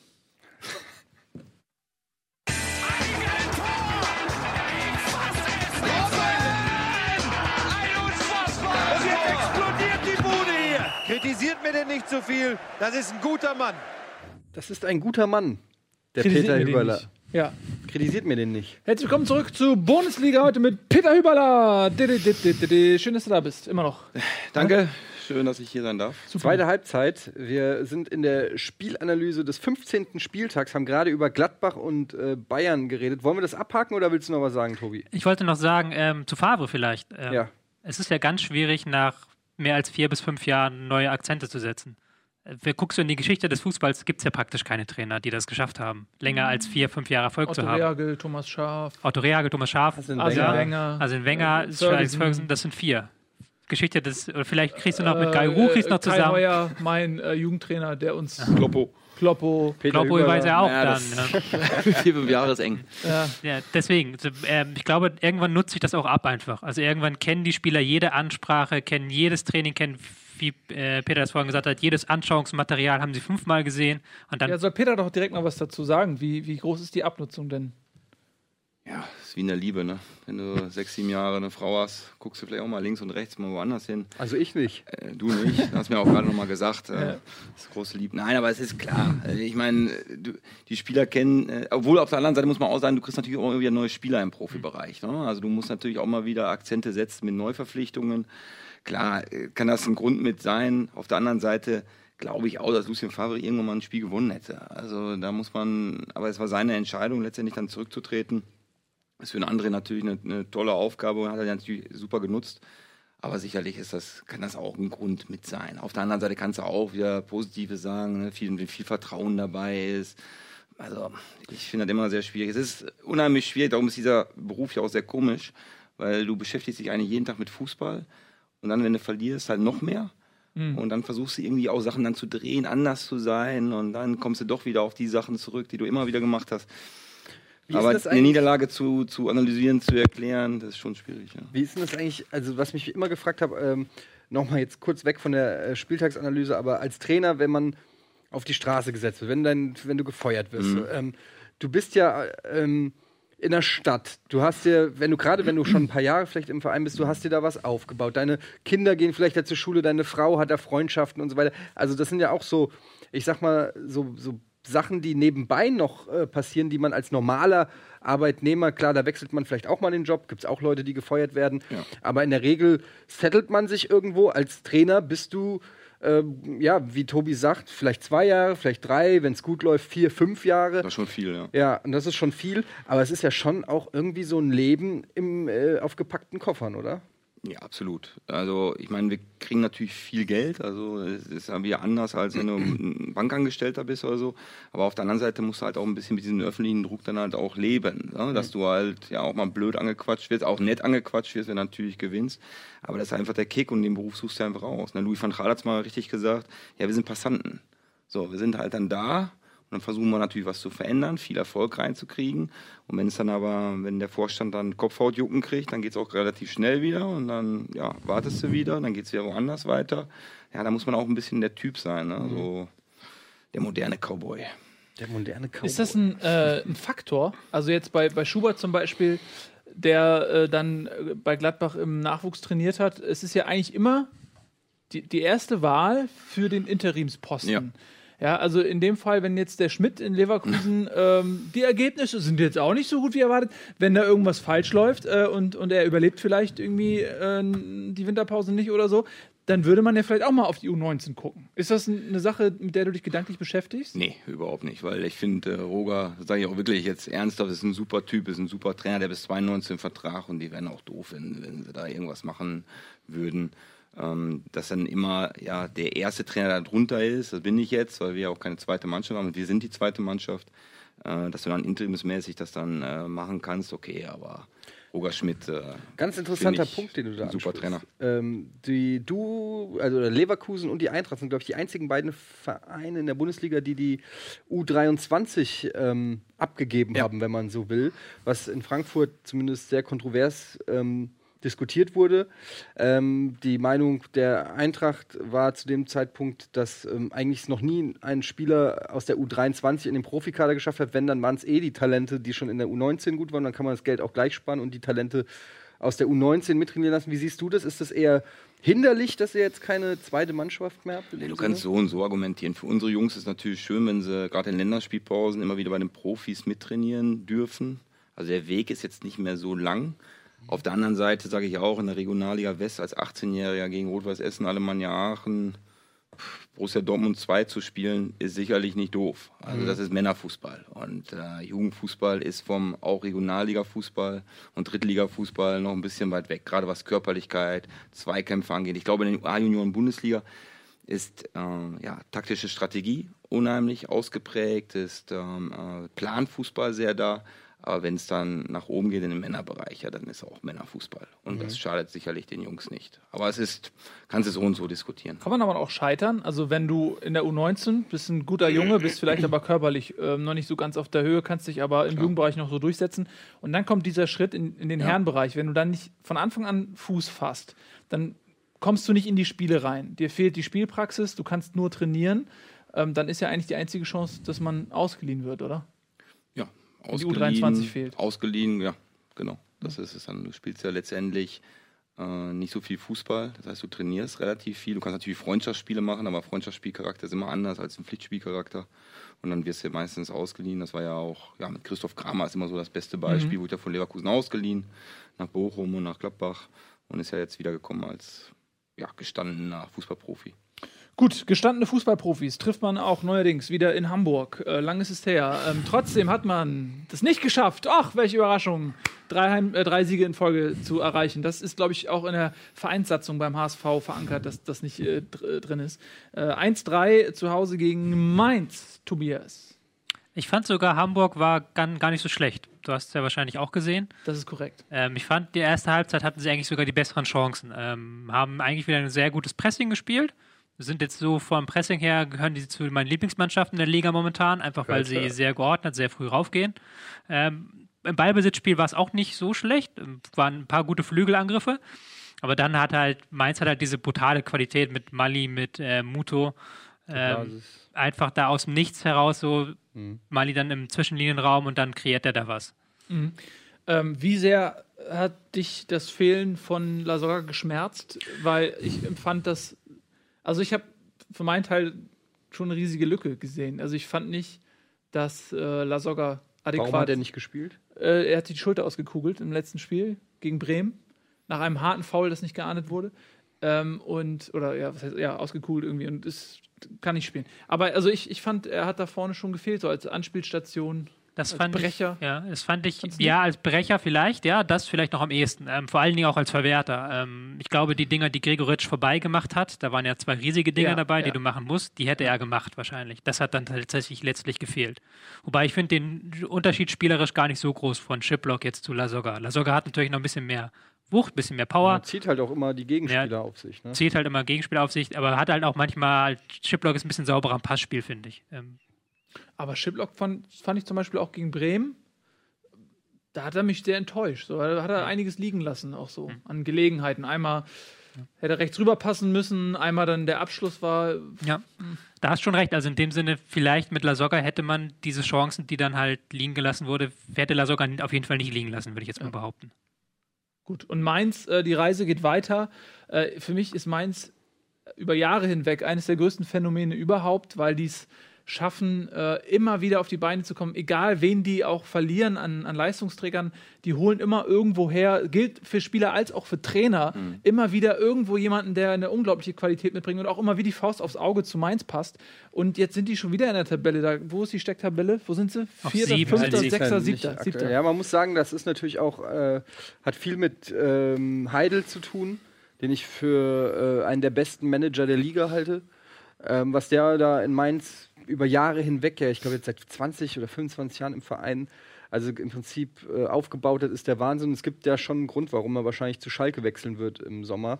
Und da holen die sich schon einen, der echt was auf dem Kasten hat. Wobei man natürlich Schalke komplett anderes Umfeld. Ne? Also das ist Mainz richtig, das wird dann. Kannst in Ruhe arbeiten. Ja, sicherlich. Das, da wird man sehen, es sind natürlich auch andere Summen, mit denen dann hantiert wird, ein anderer Spielermarkt, wenn du so willst. Aber ich traue dem das auf jeden Fall zu, weil das einfach ein extrem äh, kluger äh, Mann ist, der, glaube ich, äh, echt weiß, was er da tut. Und ähm, ja, es aber wird auch ein herber Verlust für Mainz sein. Also das wird auch interessant zu sein, wie Mainz ohne Heidel in Zukunft dann sein wird. Es wird immer nur darüber geredet, wie wird Schalke unter Heidel, aber wie wird es eigentlich mit Mainz, weil er ist da schon, ne, wie gesagt, er ist seit, ich weiß nicht, über 20 Jahren da im Verein und hat das Ding, hat die quasi von ganz unten nach ganz oben geholt. Ist ganz eng mit seiner äh, Person verknüpft. Er hat Leute wie Tuchel und Klopp quasi entdeckt und äh, also wird schon nicht so einfach für Mainz, der Abgang von ihm. Fun Fact da auch, Mainz hat ja auch keine klassische Scouting-Abteilung. Die haben halt einen Mann, aber der ist auch mehr Videoanalyst und die machen sehr viel mit Heidel selbst und das ist halt auch so eine interessante Sache. Wusste Mhm. ich auch nicht. Ja. Tja, muss man mal schauen die nächsten Jahre, ähm, wie das mit Mainz weitergeht. Kommen wir mal zum nächsten Spiel. Äh, Köln gegen Augsburg 0 zu 1. Kurios. Ähm, die Szene, als Marvin Hitz, der Torwart, nach dem Elfmeter-Pfiff quasi den äh, Bereich, wo der, sag ich mal, wo der Standfuß, ja, der linke Standfuß zu, gesehen, zum ja. Halt kommen muss, links neben dem Elfmeterpunkt. Hat er zertrampelt und hat sich da äh, Pirouetten äh, gedreht und äh, zermanscht die ging. Und dann kam Modest und er ist original, exakt an die Stelle mit dem Standfuß gekommen und ist hingefallen. Ähm, ich habe das sogar auf Reddit auf der Frontpage gesehen, äh, das GIF davon, weil das auch international Wellen geschlagen hat. Was geht ab? Hast du sowas schon mal gesehen? Also, ich Nee, meine, du also kennst das war der, das war der Hammer. Tricks, Also aber das, habe ich auch noch nicht gesehen. Also das war ja, gut, er hat alles richtig gemacht, ne, wenn du so Ja. siehst. Aber es ist natürlich ja im Sinne von Fair Play und dies und das auf der anderen Seite, ja. Kann man da Ist- nicht nachträglich eigentlich den sperren dafür? Ah, Gibt's dafür überhaupt- Ey, ja, aber komm. Das Das halt, ist das ist, jetzt, äh, ich glaube, äh, der war auch nicht berechtigt, der Elfmeter, Tobi? Der war nicht berechtigt, Der war nicht nee, der hätte berechtigt. nicht dann, gepfiffen Und dann werden geht halt in so einem, das ist ja genauso, wenn wir uns Trainer dann auch nach dem Spiel mal selber sehen, denken wir auch, was ist denn jetzt da wieder los? Aber dann geht dann halt, ja, dann bist du im Tunnel. Mhm. So, und da war wahrscheinlich stinksauer, weil der, äh, ja, der Elfmeter war nicht berechtigt und dann ja, hast du auf einmal so eine Idee. So. Da gibt es noch zwei geile Unterpunkte zu der Geschichte. Ähm, erstens hat er, er hat so viele Schüsse gehalten, also er hat ein, eigentlich ein richtig geiles Spiel gemacht. Super Spiel. dass er in all diesen Automa es gibt ja diese automatischen Start äh, äh, elf des Spieltages, die dann durch Statistiken ähm, Ja. gemacht werden. Und der ist, glaube ich, in jeder drin, einfach weil er so viele Schüsse gehalten hat. Und dann die Redakteure vergessen haben zu prüfen, oh, da, hat er, da war ja noch was anderes beim Hitz. Ähm, und die zweite Sache ist halt, das kann ja, muss auch geplant gewesen sein. Also er hat ja nicht da einfach wild um den El- Elfmeterpunkt irgendwie rum. Es hätte ja auch ein, äh, ein Linksfuß kommen können, von rechts anlaufen. Dann wäre das Ganze ja für die Katz gewesen. Also er hat ja, aber ganz war genau gewusst, schon ein dass bisschen Glück, dass das so aufgeht. Also Das war schon Glück, Also aber- das, ich glaube nicht, dass jedes Mal da einer hinfällt, nur weil er da so ein bisschen eine Kuhle da reintritt. Ja, das stimmt, aber er hat ja genau, er hat ja nur diesen linken Teil neben dem Elfmeterpunkt, gar nicht den Elfmeterpunkt selber und auch nicht rechts davon gemacht. Ja. Die Kölner Spieler haben es auch gar nicht gesehen. Ne? Nee, also war der hat ja auch, er hat auch, bei, während er es gemacht hat, hat er immer den Schiedsrichter das angeguckt, damit er ja nicht Ja, ja, gesehen ja. wird. Das war wirklich das Aber ich finde, der Hitz ist eh, der wirkt wie so ein kleiner Bubi, ne? Also auch in diesem Männersportfußball, der auch so, der hat so Gesichtszüge auch wirklich wie so, wie so, ein, wie so ein junger, äh, irgendwie sanfter Typ. Aber der ist das Faustdick an den Ohren. Das hätte ich ihm gar nicht zugetraut. aber der ist Torwart, ne? Ja, Und Ja, ja, nicht sind, vergessen, äh, ne? Das sind ist schon, das ist eine gewaschen. Special Group. Ne? Ja. Die, die dürfen sich anders anziehen, mit einer anderen Farbe. Ja, die äh, haben Handschuhe an, die dürfen die Hände benutzen. Wobei, das ist auch wieder, also so, so, so Leute wie Oliver Kahn, ähm, irgendwie äh, Schumacher oder, oder Meier noch früher so. Das ist ja wie bei Feldspielern auch. Die Torhüter sind Ja, auch ein stimmt. bisschen weichgespült mittlerweile. Ja, aber das oder? ist, wir sind ja auch ein bisschen Ja. soft geworden alle. Ja. Also genau. einen Uli Stein gibt es nicht mehr. einen Uli Stein gibt es nicht mehr. Das ist korrekt. Aber den müssen wir wieder hinkriegen. Den müssen wir wieder erzeugen. hinkriegen. Das, Das sind, wird das sind die geilen Typen. Ja. Das wird schwer. Der, Ja, und dann äh, nach dem verschossenen Elfmeter gab es noch einen unberechtigten Freistoß. Den hat dann äh, Bobadilla einfach mal äh, zum 1-0-Siegtreffer reingehauen. Schon ein komisches Spiel. Zwei Fehlentscheidungen, ne? Wie, wie will man das bewerten? Also ein eigentlich bisschen mysteriös war das Ja. Spiel schon, ja. der, der Schiri hat es auch zugegeben. Nach dem Interview fand ich sehr offen und, Okay. und ehrlich. Der Schiri hat sich hingestellt und gesagt: Ja, hab's nochmal angeguckt. Hätte Wie ich, ist jetzt, das hätte so? ich jetzt anders gemacht. ist das, äh, wie ist das Verhältnis so mit den Schiris? Ich frage mich zum Beispiel immer, wie läuft es da so mit dem vierten? Was, ist, was hat der eigentlich für eine Bewandtnis? Einfach ist der nur dafür da, dass ihr euch austoben könnt? Oder äh, wie so ein Punching Ball? Ja, der achtet schon auf uns. aber auf der anderen Seite gibt er hier auch mit so einem mit so einem Ding äh, immer auch ein paar Sachen an den Schiedsrichter weiter. Ja? Ja, ja, der sagt dann auch faul, gelbe Karte. ähm, Kann der auch sagen, Aus- der, aus der Peter Sicht. hat äh, gesagt, du Klar. sollst mal ein bisschen mehr auf den Elfer achten? Weiß ich nicht, ob er das sagt. Ne? Der wird wahrscheinlich sagen, äh, der, der Peter Überler, der, der zickt hier wieder durch die Gegend rum. Achte mal ein bisschen gleich auf den, sowas. Also die, die reden schon miteinander. Aber ähm, ja, und der, der, der guckt sich das Umfeld, sag ich mal, so ein bisschen an. Und ist für uns natürlich auch Blitzableiter. Also da steht dann einer und den, an den Schiedsrichter kommst du nicht ran, 50, 60 Meter, und dann packst du den daneben und dann ist da ein bisschen Interaktion da, manchmal auch äh, heftiger, aber Aber versprecht ihr euch davon irgendwas? Also ähm, es ist ja Ja. schon oft so, sagen wir mal ehrlich, also auch gerade bei Spielern, so diese, diese Einflussnahme. Wenn, man- wenn Mhm. man so den, den Schiedsrichter bearbeitet, wie der stete Tropfen, der den Stein höhlt, in dem Sinne, dass man bei jeder Entscheidung so dem einfach subjektiv das Gefühl vermittelt, okay, die Balance stimmt nicht. Beim nächsten Mal im Zweifel entscheide ich vielleicht dann für die andere Mannschaft. Ist das, macht, macht ihr das auch bewusst, dass, dass ihr also rum, an dem rumnagt? Ja, also klar, ehrlich. unterbewusst natürlich auch, wenn du eh ein bisschen emotionaler vielleicht bist, dann springst du auf, aber wenn du dann zum Beispiel ganz laut abseits reinrufst, dann hoffst du natürlich, okay, da reagieren die vielleicht. Klar, du, du, du, du, du spielst ja das äh, Spiel irgendwie auch ein bisschen mit und äh, ja, manchmal bist du dann auch extra nett zum vierten Offiziellen, weil das sind ja auch Menschen, du musst ja auch ein bisschen, das ist auch ein bisschen ein Psychospiel, das ist ja auch viel im Kopf Fußball. Ich finde, man sieht das ganz gut an der nächsten Partie. Hertha BSC Bayer Leverkusen, die rote Karte gegen Böhnisch, äh, die nicht unbedingt meiner Meinung nach rot sein müsste, aber da sind die Nein, Hertha, keine. da sind die Hertha-Spieler ne, auch äh, sofort aufgesprungen zum Schiri. Das, war, glaube ich, auch noch ein ganz junger Schiri, ne? während der äh, Gefaulte da ähm, weiß ich nicht, von links nach rechts sich das Bein hält und schreit, als ob ihm äh, was weggetreten wurde. Also das wirkt vielleicht schon in der Sekunde, ne? Wenn da jetzt keiner äh, hingestürmt wäre oder so, wäre es vielleicht nur gelb gewesen. Also das kann ich mir schon vorstellen. Das sind so Ähm, Momente, sehe ich auch so. Weil ja. das ist ja Sekundenentscheidung, ne? Und wenn dann, wenn du dann plötzlich in der Sekunde merkst, da kommen direkt alle auf dich zu, an der überall wird geschrien, dann denkst du dir vielleicht, du hast es nicht so 100% gesehen, es war für dich eh so 50-50 und dann schlägt Er es hat halt ihn ja auch äh, quasi, er, er hat ihn ja gar nicht mit dem Grätschfuß erwischt, sag ich mal, sondern irgendwie mit dem linken Bein, was so nachgezogen kam, hat er ihn dann im Prinzip den eigentlichen Kontakt hergestellt. Ähm. Ne? Also Also war gestrecktes Bein, aber das gestreckte Bein war halt nicht beim Spieler, sondern Ja. war halt einen Meter weiter rechts. Ja. Also im Prinzip kann man da nicht rot für geben. Aber ne? wir müssen also, natürlich- Also in der Videobesprechung machen wir auch unter Besonderheit nicht nur die taktischen Sachen, sondern auch Mentalität von den anderen Spielern. Jetzt spielen wir Okay. Mittwoch gegen Barcelona. Die sind auch immer direkt Rudelbildung da und sofort Alarm, Mhm. dass du dich da auch ein bisschen drauf vorbereiten kannst. Auch einige Spieler sind ja immer so, die rennen sofort zum Schiedsrichter. Aber das hat mit Sicherheit auch psychologische Auswirkungen. Bin mir auch Wie, sicher. ist, wie ist denn das bei, äh, bei so einem Spieler, zum Beispiel Carlos Zambrano jetzt, ne? wo man weiß, es ist ein Heißsporn? Sagt man da als Trainer auch zu seinem Stürmer hier, ähm, provozier den ein bisschen und la lass den mal richtig heiß werden? Pro äh, oder ich meine, ich weiß nicht, ob du das jetzt sagen darfst, aber, aber das, es wird, äh, werden solche Psychogramme, sag ich mal, erstellt, wo man weiß, das ist ein Hitzkopf, muss jetzt nicht Zambrano sein, aber das ist ein Hitzkopf, ähm, packt den mal ein bisschen an den Eiern? Ja, die Spieler kennen sich ja untereinander Ja. auch seit Jahren und äh, so Spieler wie Zambrano, die spielen auch schon lange in der Bundesliga, die wissen das auch ein bisschen, aber du kannst natürlich als Trainer versuchst du ganz viele Informationen, vielleicht manchmal zu viele Informationen, versuchst du an den Spielern weiterzugeben. Und wenn du jetzt sag ich mal, einen, jungen, einen jungen Stürmer zum Beispiel hast und sagst, okay, du spielst heute gegen den, pass auf, der macht dies und das und dann wird halt, das halt anders 2015, unterlegst halt ganz viel mit Videomaterial dann. Guck mal hier, kommst du, ne, das, also wir sind ja irgendwie, da ist es schon ein bisschen Laptop-Trainer-Generation. Und äh, für manche Spieler ist das absolut hilfreich. Ne? Du kannst dich halt vorbereiten. Das heißt, du und nimmst du dir einen Spieler und, sa und setzt, äh, sagst jetzt zu deinem. ja, so, ja, zwei, drei Minuten kannst Du ja sagst, Tim, komm mal her, pass ich zeig ja, dir jetzt genau. mal kurz deinen Gegenspieler und analysierst nur mit einem Spieler seinen Gegenspieler. Genau, ja? entweder ich mache das oder, Ja, oder- ein Videoanalyst oder ein Co-Trainer. Äh, dann wechselt man sich auch mal ab. Wir haben ja heute ja, 48 Leute im Trainerteam. Mhm. Ähm, ja, klar. Das Nee, ist, lernt man noch ein paar Beleidigungen auf Spanisch zum Beispiel?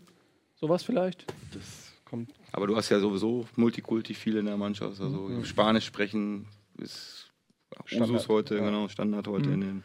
Aber lass noch ein bisschen über, über, über das Spiel als solches Ja. schnacken, weil du natürlich jetzt auch äh, unmittelbar beteiligt bist mit Leverkusen.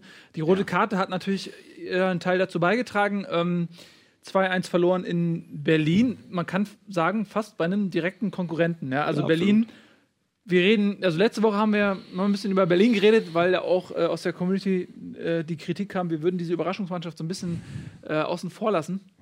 Haben die schon wieder gewonnen. Äh, beißen sich da oben jetzt fest, äh, vielleicht, wenn sie es jetzt noch durchziehen, bis zur Winterpause auf den Champions League-Platz äh, übernachten. Platz 4, ne? Habe ich das richtig in Erinnerung? Platz 4, ja. Platz 4. Ähm, wie hast du so das Spiel gesehen? Ich nehme an, du hast es natürlich äh, 90 Minuten verfolgen können, oder? Jein. Also ich habe äh, ich hab Sky nicht geguckt an dem Tag, sondern äh, Hat's Sportschau. ja Geburtstag. Ich hatte Geburtstag, genau. Stimmt, du hattest ja 40, Geburtstag. ich wollte es nochmal erwähnen. Ja. Die äh, Augenringe werden Weißt du, wer morgen tiefer. Geburtstag hat? Morgen ist, also heute hat mein fantastischer Co-Trainer Jörg Behnert, Ja, okay. kennt ihr? Jörg. Hat heute Ja, Geburtstag. Ja, Jörg. Glückwunsch, Ja. Jörg. Morgen ist Ja, Zwölf. morgen hat niemand äh, Geburtstag. Äh, morgen ist äh, tatsächlich so, ich habe gegoogelt. Niemand hat, ja, äh, auch er nicht. Ja, er hat Geburtstag. Okay. Er sagt das seit Wochen in jeder 25. Sendung. Er wird 25, genau. Aber okay, äh, wie, wie, Ja. ist so, ähm, wie ist die Situation in, in Leverkusen? Wie ist die Stimmung?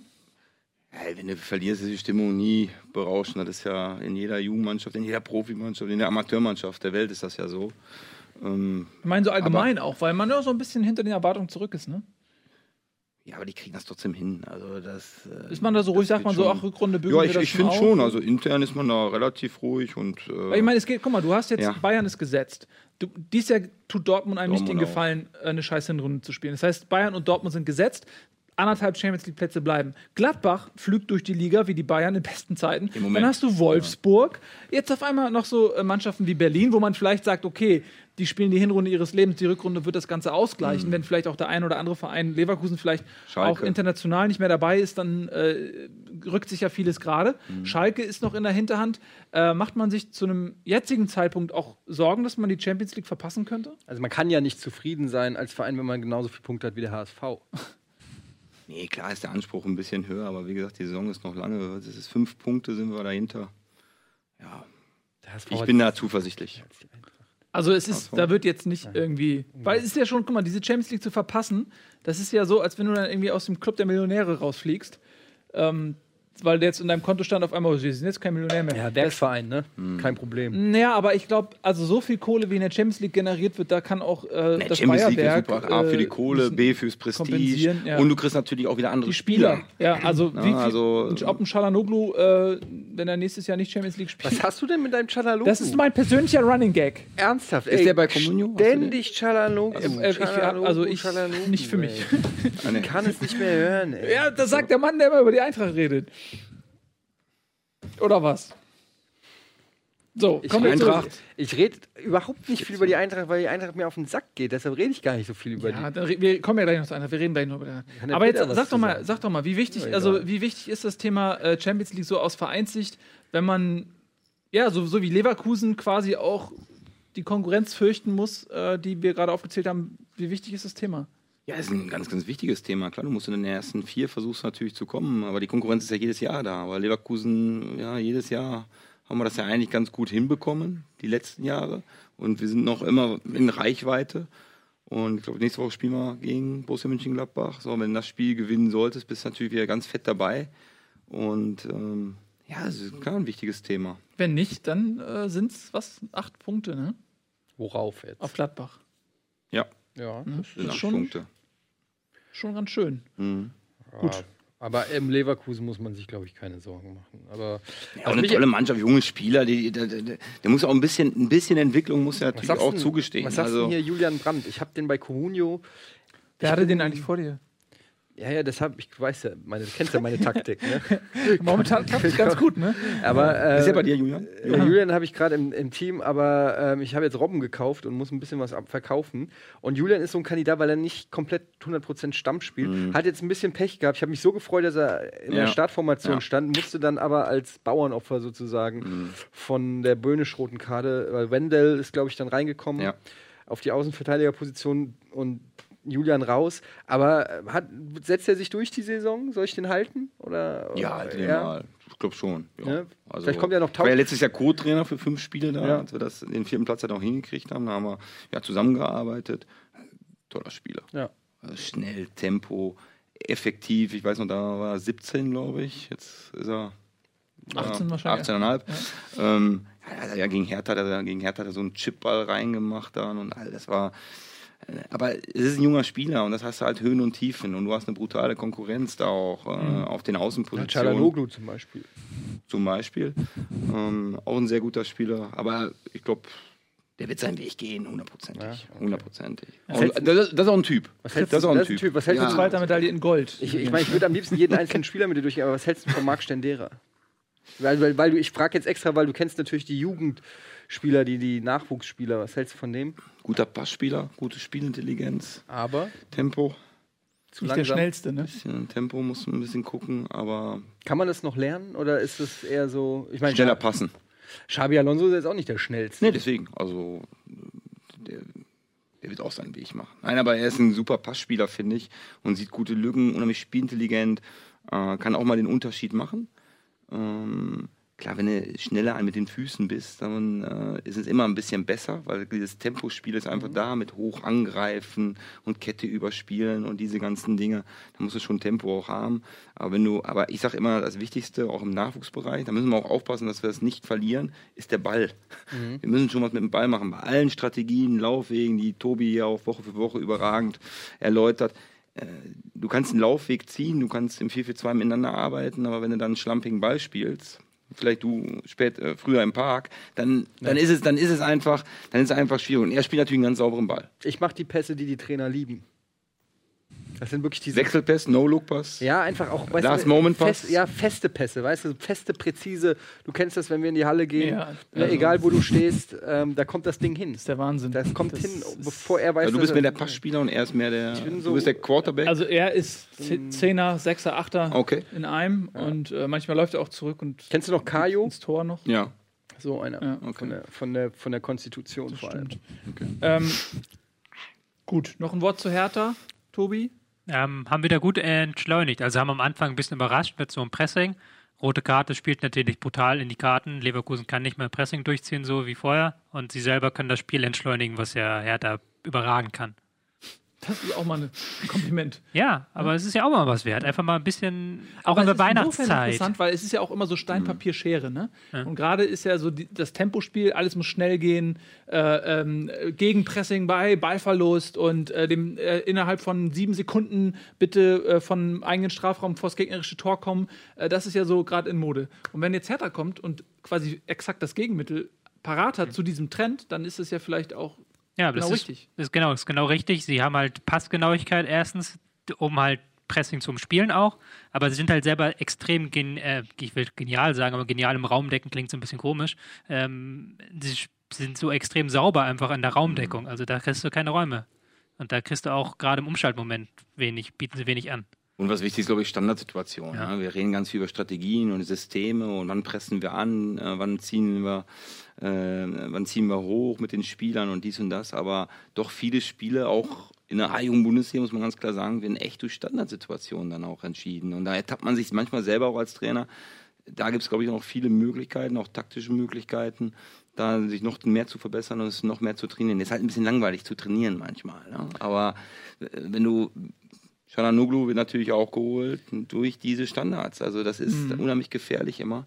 Und das Hertha, ja, auch in dem Spiel waren sie ja Muss man leider auch sagen, ist auch äh, Leverkusens große Schwäche. Auch Mhm. in dieser Saison wieder Standardsituation. Okay. Ja, mal eine Frage dazu, äh, Peter. Wie, Ja. wie wichtig sind diese Standards bei der Aufstellung? Ähm, ich kenne es jetzt, jetzt ziehe ich mal eine Referenz zum HSV. Ja. Ähm, da hat man manchmal das Gefühl, okay, du, da fällt der Katscher, der kopfballstarker Typ im Mittelfeld aus. Und dann hat der Trainer jetzt die Wahl aus einem Diaz, der äh, relativ klein ist, ich glaube, weiß nicht, 1,66 irgendwie so, und einem äh, Gideon Jung, junger Kerl, ähm, der viel, viel größer ist. Und ist das dann vielleicht auch eine Frage, dass man sagt, okay, ich brauche noch einen kopfballstarken Spieler. Der, der Diaz ist vielleicht fußballerisch und von der Erfahrung her der bessere, aber der Jung bringt diese Größe mit, um eben auch äh, in der Luft zu verteidigen. Wie wichtig ist dieser Aspekt? Also wenn sie wirklich einen Standard haben, die Spieler, kann das ein ganz wichtiger Aspekt sein. Gerade wenn du gegen Mannschaften spielst, die viel mit langen Bällen spielen, oder wie Darmstadt jetzt, die sehr stark im Standardbereich sind, dann versuchst du wieder ein Gegengift zu überlegen als Trainer. Und dann ist natürlich Größe auch immer super interessant. So, vor 15 Jahren oder so hast du ja gesagt, ein Sechser muss 1,90 groß sein, er muss ne, viel in der Luft arbeiten, Guido Buchwald, diese Typen. So, und jetzt hast du ja wirklich viele Spieler, die sind auch klein und Ballbesitz Fußball. Ähm, aber nachher ist der Standard, die Standardsituation ist dann noch der Dosenöffner und dann musst du schon auch mal Jungs haben, die in der Luft richtig stabil sind, guten Offensiv, aber auch einen guten Defensivkopfplan haben. Wie wichtig ist der Torwart? Also, dass man, wenn man einen Torwart hat, der eine sehr gute Strafraumbeherrschung hat, der die Bälle aus der Luft pflücken kann, ähm, ist es auch ein Faktor, dass du sagst, oh Mensch, mein Torwart ist in der Luft nicht so zuverlässig, ähm, das fülle ich auf durch große Feldspieler? Klar, das scheitert dann, beim Torwart scheitert das irgendwann bei der Standardsituation, ob du Regionalliga oder Bundesliga irgendwann spielst. Ne? Wir gucken ja sehr viel bei den Torhütern heute auch auf, wie sie am Fuß sind und sind sehr gute Ja. Fußballer geworden. Aber ja, in der Konzeptsprache heißt so Torverteidigung, Raumverteidigung ähm, bedeutet das, ähm, dass du natürlich bei Standardsituationen ja, da sein musst. Also wenn du wenn du kopfballstarke Spieler hast, dann kannst du vielleicht auch mal einen Torwart haben, der ein bisschen kleiner ist, vielleicht da nicht so stark Herr drin ist. zum Beispiel ist Der, nicht der dafür aber super Reaktion im 1 gegen 1 hat, ein super Fußballer ist, der ein Ja. gutes Spielaufbau auch mit aufbauen kann. Ähm, aber ja, das sind so immer so die, ja, das sind so immer diese Momente, wo du als Trainer und Sportdirektor halt überlegst, Mhm. welchen Torwart holst, welchen Typ holst du dir als Spieler, welchen Typ holst du dir als Verteidiger, willst du lieber diesen Eröffnungsspieler haben, willst du lieber mehr die Brechermaschine haben, willst du den kopfballstarken Spieler haben. Mhm. Ja, und so gehst du auch manchmal in den Spielen rein, wenn du dich halt vorbereitest, ja, zum Beispiel auf eine gute Standardmannschaft. Mhm. Aber ist egal. Letztendlich, äh, ich habe einen Co-Trainer, Jens Klaas, der andere Co-Trainer, der, der jetzt, der Happy im Januar Birthday- Geburtstag Happy übrigens, der Ach so, ist, äh, glaube ich, gefühlte 1,32. Ähm, äh, der sagt immer, okay, als kleiner Spieler, wenn du in den Körper des großen Spielers reingehst und wenn du eklig da bist und wenn du wach bist, dann ist, dann, dann kannst du auch gut eine Äh, Standard Limo einschenken. defensiv lösen. Ja, gerne ein bisschen Limo noch. Gut, also, äh, Hertha Leverkusen 2-1 haben wir. Ingolstadt gegen Hoffenheim. Ähm, 1 zu 1 mit einem Last-Last-Minute-Tor in der 196. Minute. Das 1-1 äh, von Hoffenheim. Was schüttelst du den Kopf so Hat mich vehement? tierisch geärgert. Ich habe jetzt schon aus Protest meinen Hoffenheim-Becher hinter diese zwei Raketenbrause. Kannst du die Ja. mal übrigens so drehen, dass man die auch sieht? Was soll denn das? Schmeckt das, Tobi? Was glaubst du? ja, super. Was glaubst okay. du, wie sich eigentlich die Tafel da hinter dir finanziert? So, Dankeschön. Ja, du hast dich Prost. geärgert, äh, aber Cheers. nicht aus Sympathiegründen, sondern aus äh, Ja, der, fachmännischen Gründen. ja, das auch. Aber da reist du als Hoffenheim halt zu einem Aufsteiger an, machst 90 Minuten lang nichts für das Spiel, stellst dich hinten rein, überlässt Ingolstadt den Ballbesitz und hast halt zwei halbe Chancen eigentlich in den 90 Minuten. Und dann machst du in der 95. Minute, also fünften Minute der Nachspielzeit, so ein Ding, wo Ut sich da irgendwie durchtankt und das Ding reinmacht. Aber die Ingolstadt hätte vorher ja auch zwei, dreimal klären können, den Ball. Ja, er war doof, Unglücklich. war auch blöd, blöd doof von Ingolstadt, aber es hat mich einfach so als so geärgert dann natürlich, als auch als jemand, der Ingolstadt-Sympathisant ist, wegen dem Pressing natürlich. Und dann einfach Hoffenheim macht nichts. Also die machen die, Aber Keine was, Ahnung. also, was, Aber effektiv. Tobi. ja, Ja. so ist das leider. Letzter. Also, und kann man da Rücksicht nehmen, dass Ingolstadt Aufsteiger ist? Muss man nicht Nein. zu, auf sich selbst achten? Klar, natürlich. Also ist natürlich aus Trainersicht natürlich vollkommen legitim. Hugh Stevens wird gesagt haben, wir gehen, fokussieren die Defensive weiter, wir gehen diesen Weg weiter.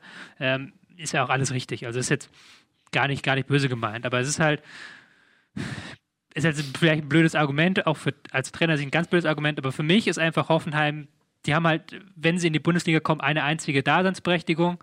Das ist offensiver Fußball. Das ist, dass sie was anderes machen als der Rest. Also einen so richtigen Trainer für. Ja, aber so einen weiteren Werksverein brauchst du nicht im Endeffekt. Also Hoffenheim war halt geil, als sie aufgestiegen sind und dann. Ja, danke, dass du unseren Gast ja.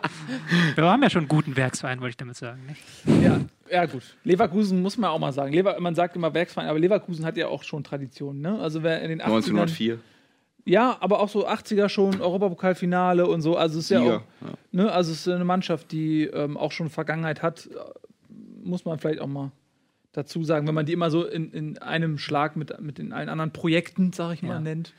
Ähm, wie, wie ist das mit Kohle? Also wie, wie wichtig ist denn die Unterstützung von, von Bayer und inwiefern trägt sich das Budget selbst? Durch Erfolge. Ja, Bayer AG ist natürlich brutal wichtig. Ja, die, die Ähnlich wichtig wie VW in Wolfsburg? Ja, absolut, klar. Ja? Gleicher Ja, in? Wolfsburg war ich ja auch Trainer, also ähm, ja, das ist natürlich auch ein bisschen Luxus, aber auf der anderen Seite noch einmal bei der Leverkusen die letzten neun Jahre immer Champions League erreicht, also sportlich war ja immer ein Erfolg auch da. Jetzt willst du vielleicht auch mal einen Schritt weitermachen, aber klar ist die Bayer AG da total So wichtig. proz- und auch ein- prozentual, so welchen Anteil das, hat. das weiß ich nicht. Weißt du nicht? Ich, keine Ahnung. Sollen wir mal googeln, weiß ich nicht. Googeln, wir machen uns mal schlau. Sag mal, habt ihr was von dem Gerücht gehört, dass Volland zu Gladbach wechselt? Äh, noch nicht, nee. Aber man ist ja auch so selten auf transfermarkt.de äh, in, in den nicht. Eigenen Perioden. Verein. Ach so, nee, ich meine, man ist natürlich immer dann, Aber wenn's, wenn die. stimmt, ja. ist eigentlich Stimmt. unvorstellbar, dass Ja. die in der Situation, ja. in der sie jetzt sind, in der Winterpause ihren besten Mann abgeben eigentlich. Das kann ich mir nicht vorstellen. Ja, vielleicht ist er dann krank. Ups. Ja, naja. Nee, Volland du jetzt, Volland darf's jetzt nicht, ne? soll das hier nicht abgeben. Wir haben noch. Also nur Comunio. Volland? Was? Comunio, ich hatte ihn immer in den letzten zwei, drei Seasons. Dieses Jahr habe ich nicht. Hat keiner, glaube ich. Aber Ja. es, dieses, Jahr- dieses Jahr Punkte da Aber ja es nicht ist so gut. äh, auch ein guter Junge, ne? Ich finde, der würde ja super zu Dortmund passen, aber ähm, Findest Ja. du? Warum? weiß ich nicht, weil das ein schneller äh, Stürmer ist, der, der gut passen kann. Der, weiß ich nicht, der einfach so, glaube ich, zum Fußball, der, ich glaube, die waren auch schon dran ein paar Mal so, aber der verdient natürlich auch nicht schlecht in Hoffenheim. Ja, wir kriegen Ah, ihn ja, jetzt durch. Wir machen auch direkt weiter. Hier, was ist denn los? Wo- VfL Wolfsburg gegen Borussia Dortmund, das Ihr Topspiel. kriegt auch schöne Ansagen vom Ja, ja, Sportdirektor. ja, hier. ja, ja. Wolfsburg gegen Dortmund 1 zu 2. Äh, das Topspiel am Wochenende. Wer hat's gesehen? Wer kann was dazu sagen? Ich habe es gesehen, aber äh, Tobi hat es auch gesehen und da, da nehme ich mich natürlich sowas von zurück. Wenn der Tobi was Kannst du auch sagen gerne was sagen dazu.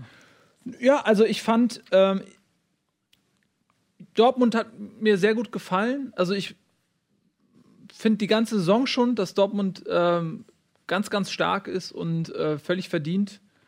Erste Kraft hinter Bayern München und ich denke, das, was Bayern München für die Gesamtliga ist, das ist Dortmund für den Rest der Liga sozusagen. Also ein Stück weit voraus. Und das macht sich ja auch in den Punkten äh, bemerkbar. Neun Punkte vor Gladbach. Ähm, und das sind eben die Spiele gegen die direkten Konkurrenten, denke ich, wo es dann auch drauf ankommt. Und das war am Ende ein bisschen glücklich, aber ich fand, es war verdient. Ja, ähm, ich fand, es war auch ein sehr gutes Spiel einfach. Also hat Spaß gemacht zuzugucken, war viele Ja. Chancen, Ja. war viel los. Ähm, am Anfang hat Dortmund richtig dominant gespielt. Ja. Dann hat Zweimal äh, inner- innerhalb der ersten fünf Minuten zwei Aluminiumtreffer. Einmal Gündogan, fantastischer Freistoß, der mich Punkte gekostet hat, äh, dass er nicht reingegangen ist, weil den habe ich bei Comunio. Und ähm, dann kurz darauf, wer war es, Bender oder was? Wer hat den zweiten Lattentreffer kurz danach, ne? Und ähm, ähm, Hacking hat dann aber reagiert, hat dieses 4-4-2 mit Schürrle im Sturm abgeschafft, hat dann mehr 4-3-3 gespielt. Dost kam zur Halbzeit rein. Dost kam dann auch zur Halbzeit rein, nochmal als ähm, Stoßstürmer. Das hat dann besser funktioniert, auch mit mehr Breite. auch. Riesenchance für Dost. Also, die, habt ihr die Szene gesehen? Ja. Ja, äh, also ähm, äh, äh, ähm, äh, der Dortmunder äh, Torwart Bürki zieht nach Ja. Äh, quasi zieht Nach zum, außen, zum ja. freistehenden Stürmer nach außen und macht die komplette kurze Ecke frei und alle denken so, what the fuck? Aber Dost hat es halt zu spät, da hast du gesehen, vom Kopf her, er hat nicht damit gerechnet oder was auch immer. Er hätte vielleicht auch einfach nur ein bisschen fester noch schießen Ja, müssen. ne? und äh, genau diese halbe Sekunde, Birki sofort hat gemerkt, oh shit, was mache ich hier? Sofort zurück und äh, Dost zu spät äh, erkannt, was da Phase ist und diese Riesenchance vergeben. Ja, ich hätte auch gesagt, 1-1 wäre vielleicht gerechtfertigt gewesen. Erste Halbzeit Dortmund besser, zweite Halbzeit Wolfsburg besser. Aber wenn du dann pennst am Ende, hast du, verlierst du.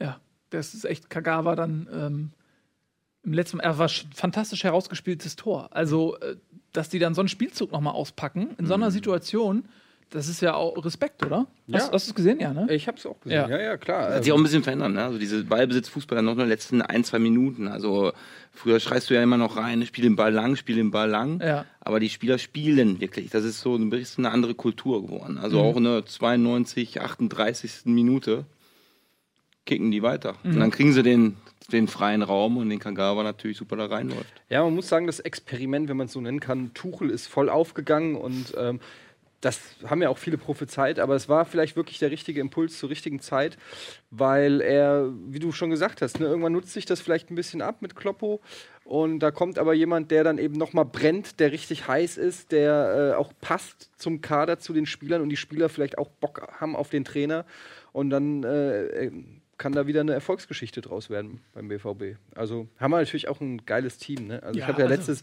letzte, letzte Sendung habe ich ja schon mein Loblied auf Henry Mkhitaryan Mhm. äh, gemünzt und ähm, ja, die haben halt echt schon eine klasse Truppe. Absolut, ja. Und jetzt Also- ein Castro, ne, den sie geholt haben, der am Anfang erst ein bisschen auf der Bank geschmort hat, wo sich jeder gefragt hat, warum. Da sieht man, der hat es halt auch drauf. Ne? Also es ist Ja, top hat jetzt Kader. nicht so eine geile Partie gespielt, aber generell letzte Partie war auch Ja, super. aber selbst, also, wenn jemand mal nicht so eine tolle Partie spielt, die Bank ist äh, groß genug, dann ist halt so ein Weigel noch dazugekommen aus dem Nichts und ähm, eigentlich krass, dass die nicht Champions League spielen. Ja, Äh, und Hummels war gar nicht dabei, ne? War verletzt, glaube ich, oder? Stimmt. Die Äh, dritte gerade in der Abwehr quasi. Ja, genau. Also Nicht Bender in der. Innenverteidigung hat auch funktioniert. Wir müssen weitermachen. Stuttgart, Werder Bremen 1-1. Ja, Ja, auch Kellerduell, ne? Ähm, wie, wie verändert sich äh, Stuttgart nach Zorninger? Relativ radikal zurück, weg von diesem Pressing-Konzept, was Zorniger alternativlos genannt hat. Man steht jetzt passiver, ist halt so ein klassisches Bundesliga 4-4-1-1, 4-4, also 4-2-3-1, 4-4-1-1. Im Mittelfeld sucht man den Zugriff, bisschen passiver.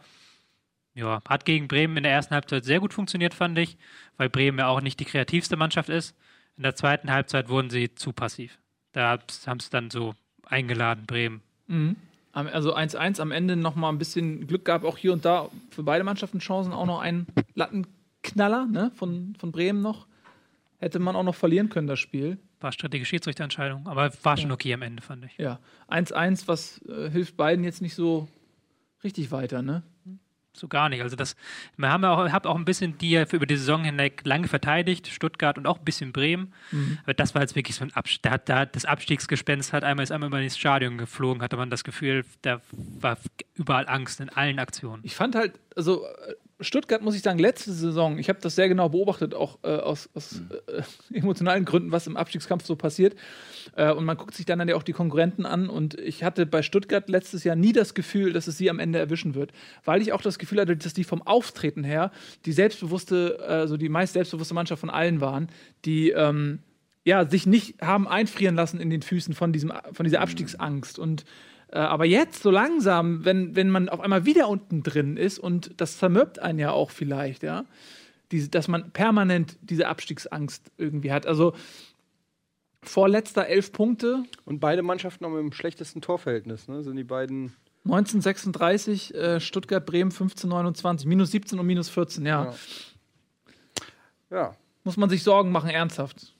Im Moment schon, ja. Ja. Spannender 15er Spieltag. Ja, er geht noch weiter. Ähm, es tut mir leid. Ja, ein Spiel haben wir noch. Ja, Ah, ein, okay. ein Eins Spiel haben wir wir noch. Ähm, Frankfurt gegen Darmstadt. Und jetzt sind wir nämlich wieder beim Thema Standardsituation. Ähm, Darmstadt 98, eine Standardsituation, Kopfballtor. Äh, wobei ich mich ja mal frage, Eintracht Frankfurt hat so viel lange Kerls. Äh, ich meine, gut, äh, Meier hat gefehlt, ne?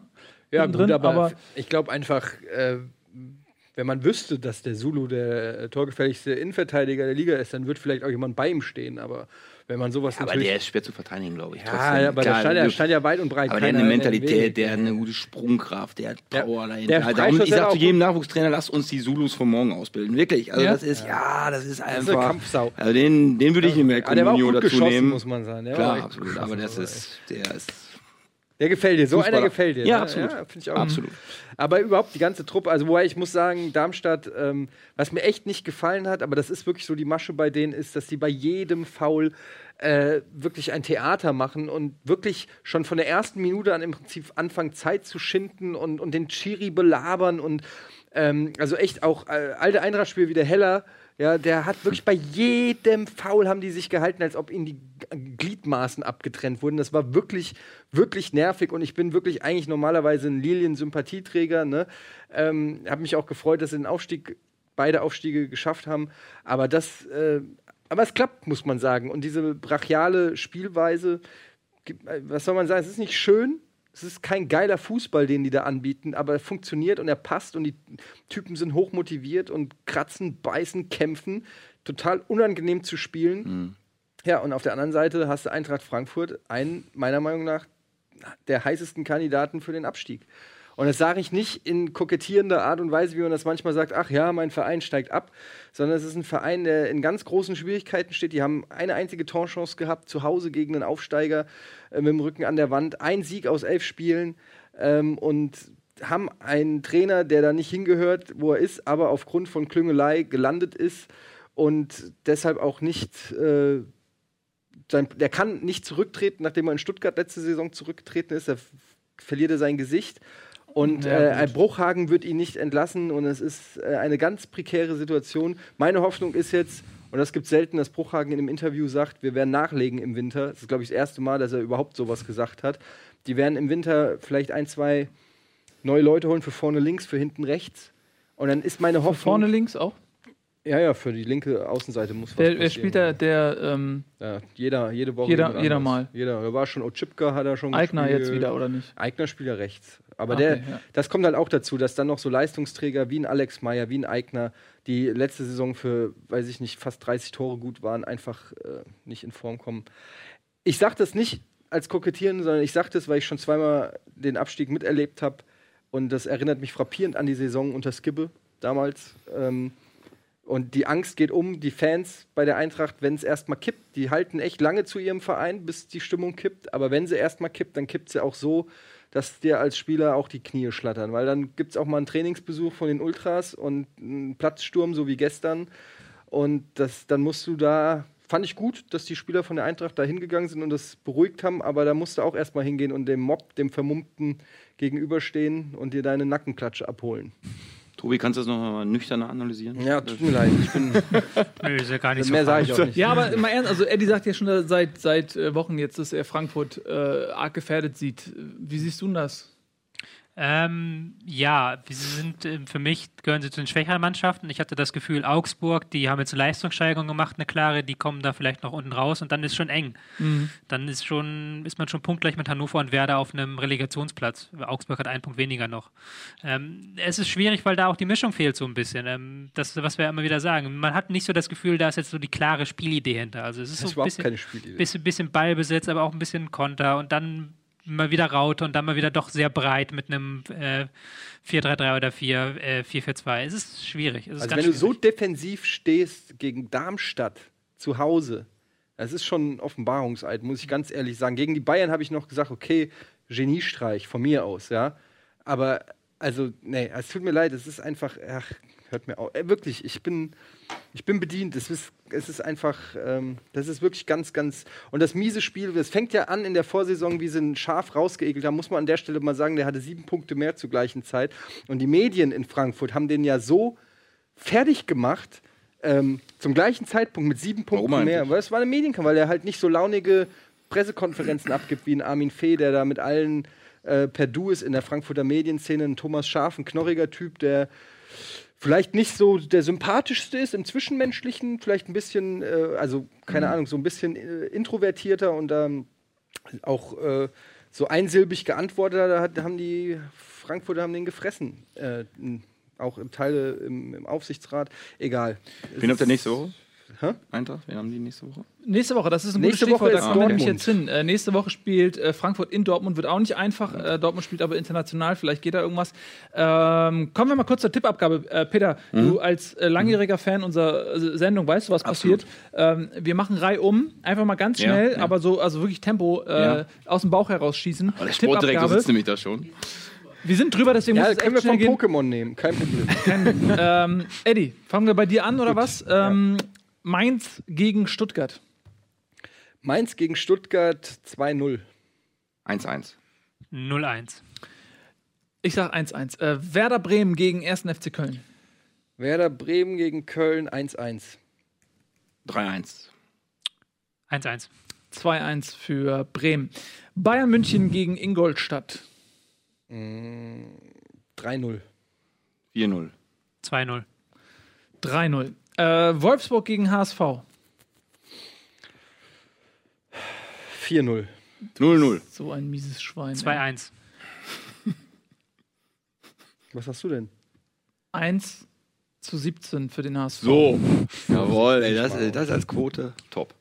Darmstadt 98 gegen Hertha BSC Berlin. 1-0 Zulu Kopfballtor. Nee, 1-2. 1-1. 0-0. Du kannst nur dreimal 1-1, ne? Hast jetzt alle verbraucht. Hoffenheim gegen Hannover. Hoffenheim gegen Hannover. Kellerduell. Hoffenheim gegen Hannover 1-0. 0-0. 2-0. 1-1. Bayern 04 Leverkusen, Borussia Mönchengladbach. Topspiel. 2-2. Was sagst du, Peter? 3-2. 3-2 musste sagen. 3-2 Ne? Brand. Oh, Letzte, aber Minu letzte Minute Brand. Bin ich dabei. Okay, okay. beide spielen Champions League. Oh, das wird, ich sag 2-2. Äh, Augsburg Was gegen. wird das? Hey. Entschuldigung, Entschuldigung, Entschuldigung, Tobi, das tut mir so leid. 2-1 für Leverkusen. Ja, das ist doch Quatsch. Da hätte ich dich gar nicht fragen wollen. Augsburg gegen Schalke. Augsburg gegen Schalke 1-1. 0-2 Sahne Meier. 0-0. Hör mal hier, gleich noch mit Spielern. ne? Ja, das ist echt. Wenn das, wenn das Was für den eintritt. Tippschein, ey. 1-1. Oh, wie langweilig die Tipps heute sind. Äh, Dortmund gegen Frankfurt. 5-0. Ach, komm. 5-0. Die ganze Innenverteidigung ist gesperrt. Und Stendera ist auch gesperrt. 5-0. Mark my words. 4-2. Oh, wollte ich auch sagen. 4-1. Ich, ich bleib auch bei. Wer soll denn das Tor schießen? Dann sag ich, dann sag ich 3 3-1 für äh, Frankfurt. Nein, natürlich nicht für Dortmund. So, äh, vielen, vielen Dank äh, an euch fürs Zusehen. Das ist nämlich schon wieder die Sendung. Sie ist vorbei. Das war Bundesliga für heute. Vielen, vielen Dank, Peter, dass du da warst. Sensationeller Danke für die Einladung. du gewesen. Top, war schön hier. Ähm, Gerne ja. wieder. Ne? Viel Erfolg äh, jetzt in der Woche mit der U19 gegen Mittwoch. Barcelona. Ja. Natürlich auch Barca. für die A-Mannschaft. Äh, besser geht's nicht, oder? Gegen Barca, Super Spiel. ne? Wir drücken auf jeden Fall die Daumen. Das Machen war echt schön, dass du da warst. Tobi, Dankeschön. auch dir vielen Dank wie immer, dass du da bist. Eins sagen? Ja. Immer. Ich wollte mich noch beim Reddit bedanken für den netten Thread, der da du? mir gehittet wurde. Das Forum war nett zu dir. Ja. Echt? Hast du dir aber auch verdient. Bist ja auch ein guter. Spiel. Du machst das Herz wie Spieler. Ja. Und du stimmst immer dein Hemd auch mit dem äh, Buzzer ab. ja. Ja. Das ist. So. Jetzt heute Abend äh, Pokémon mit dir. Im Anschluss. Darf man nicht verpassen. Gegen wen kämpfst du? Den, gegen Taubi? Ja, ja, gegen, Sturzi? gegen die äh, hier. Glopsi? Team Rocket. Schnipsi? Popsi? Kipsi? Kapsi? Team Rocket. Topsi? Wipsi? Mach dich nicht lustig über uns Wipsi, Pokémon-Spieler, Lara, Po. So, vielen Dank. Bundesliga ist vorbei. Tschüss. Einen guten Abend euch. Tschüss. Ciao. Ciao.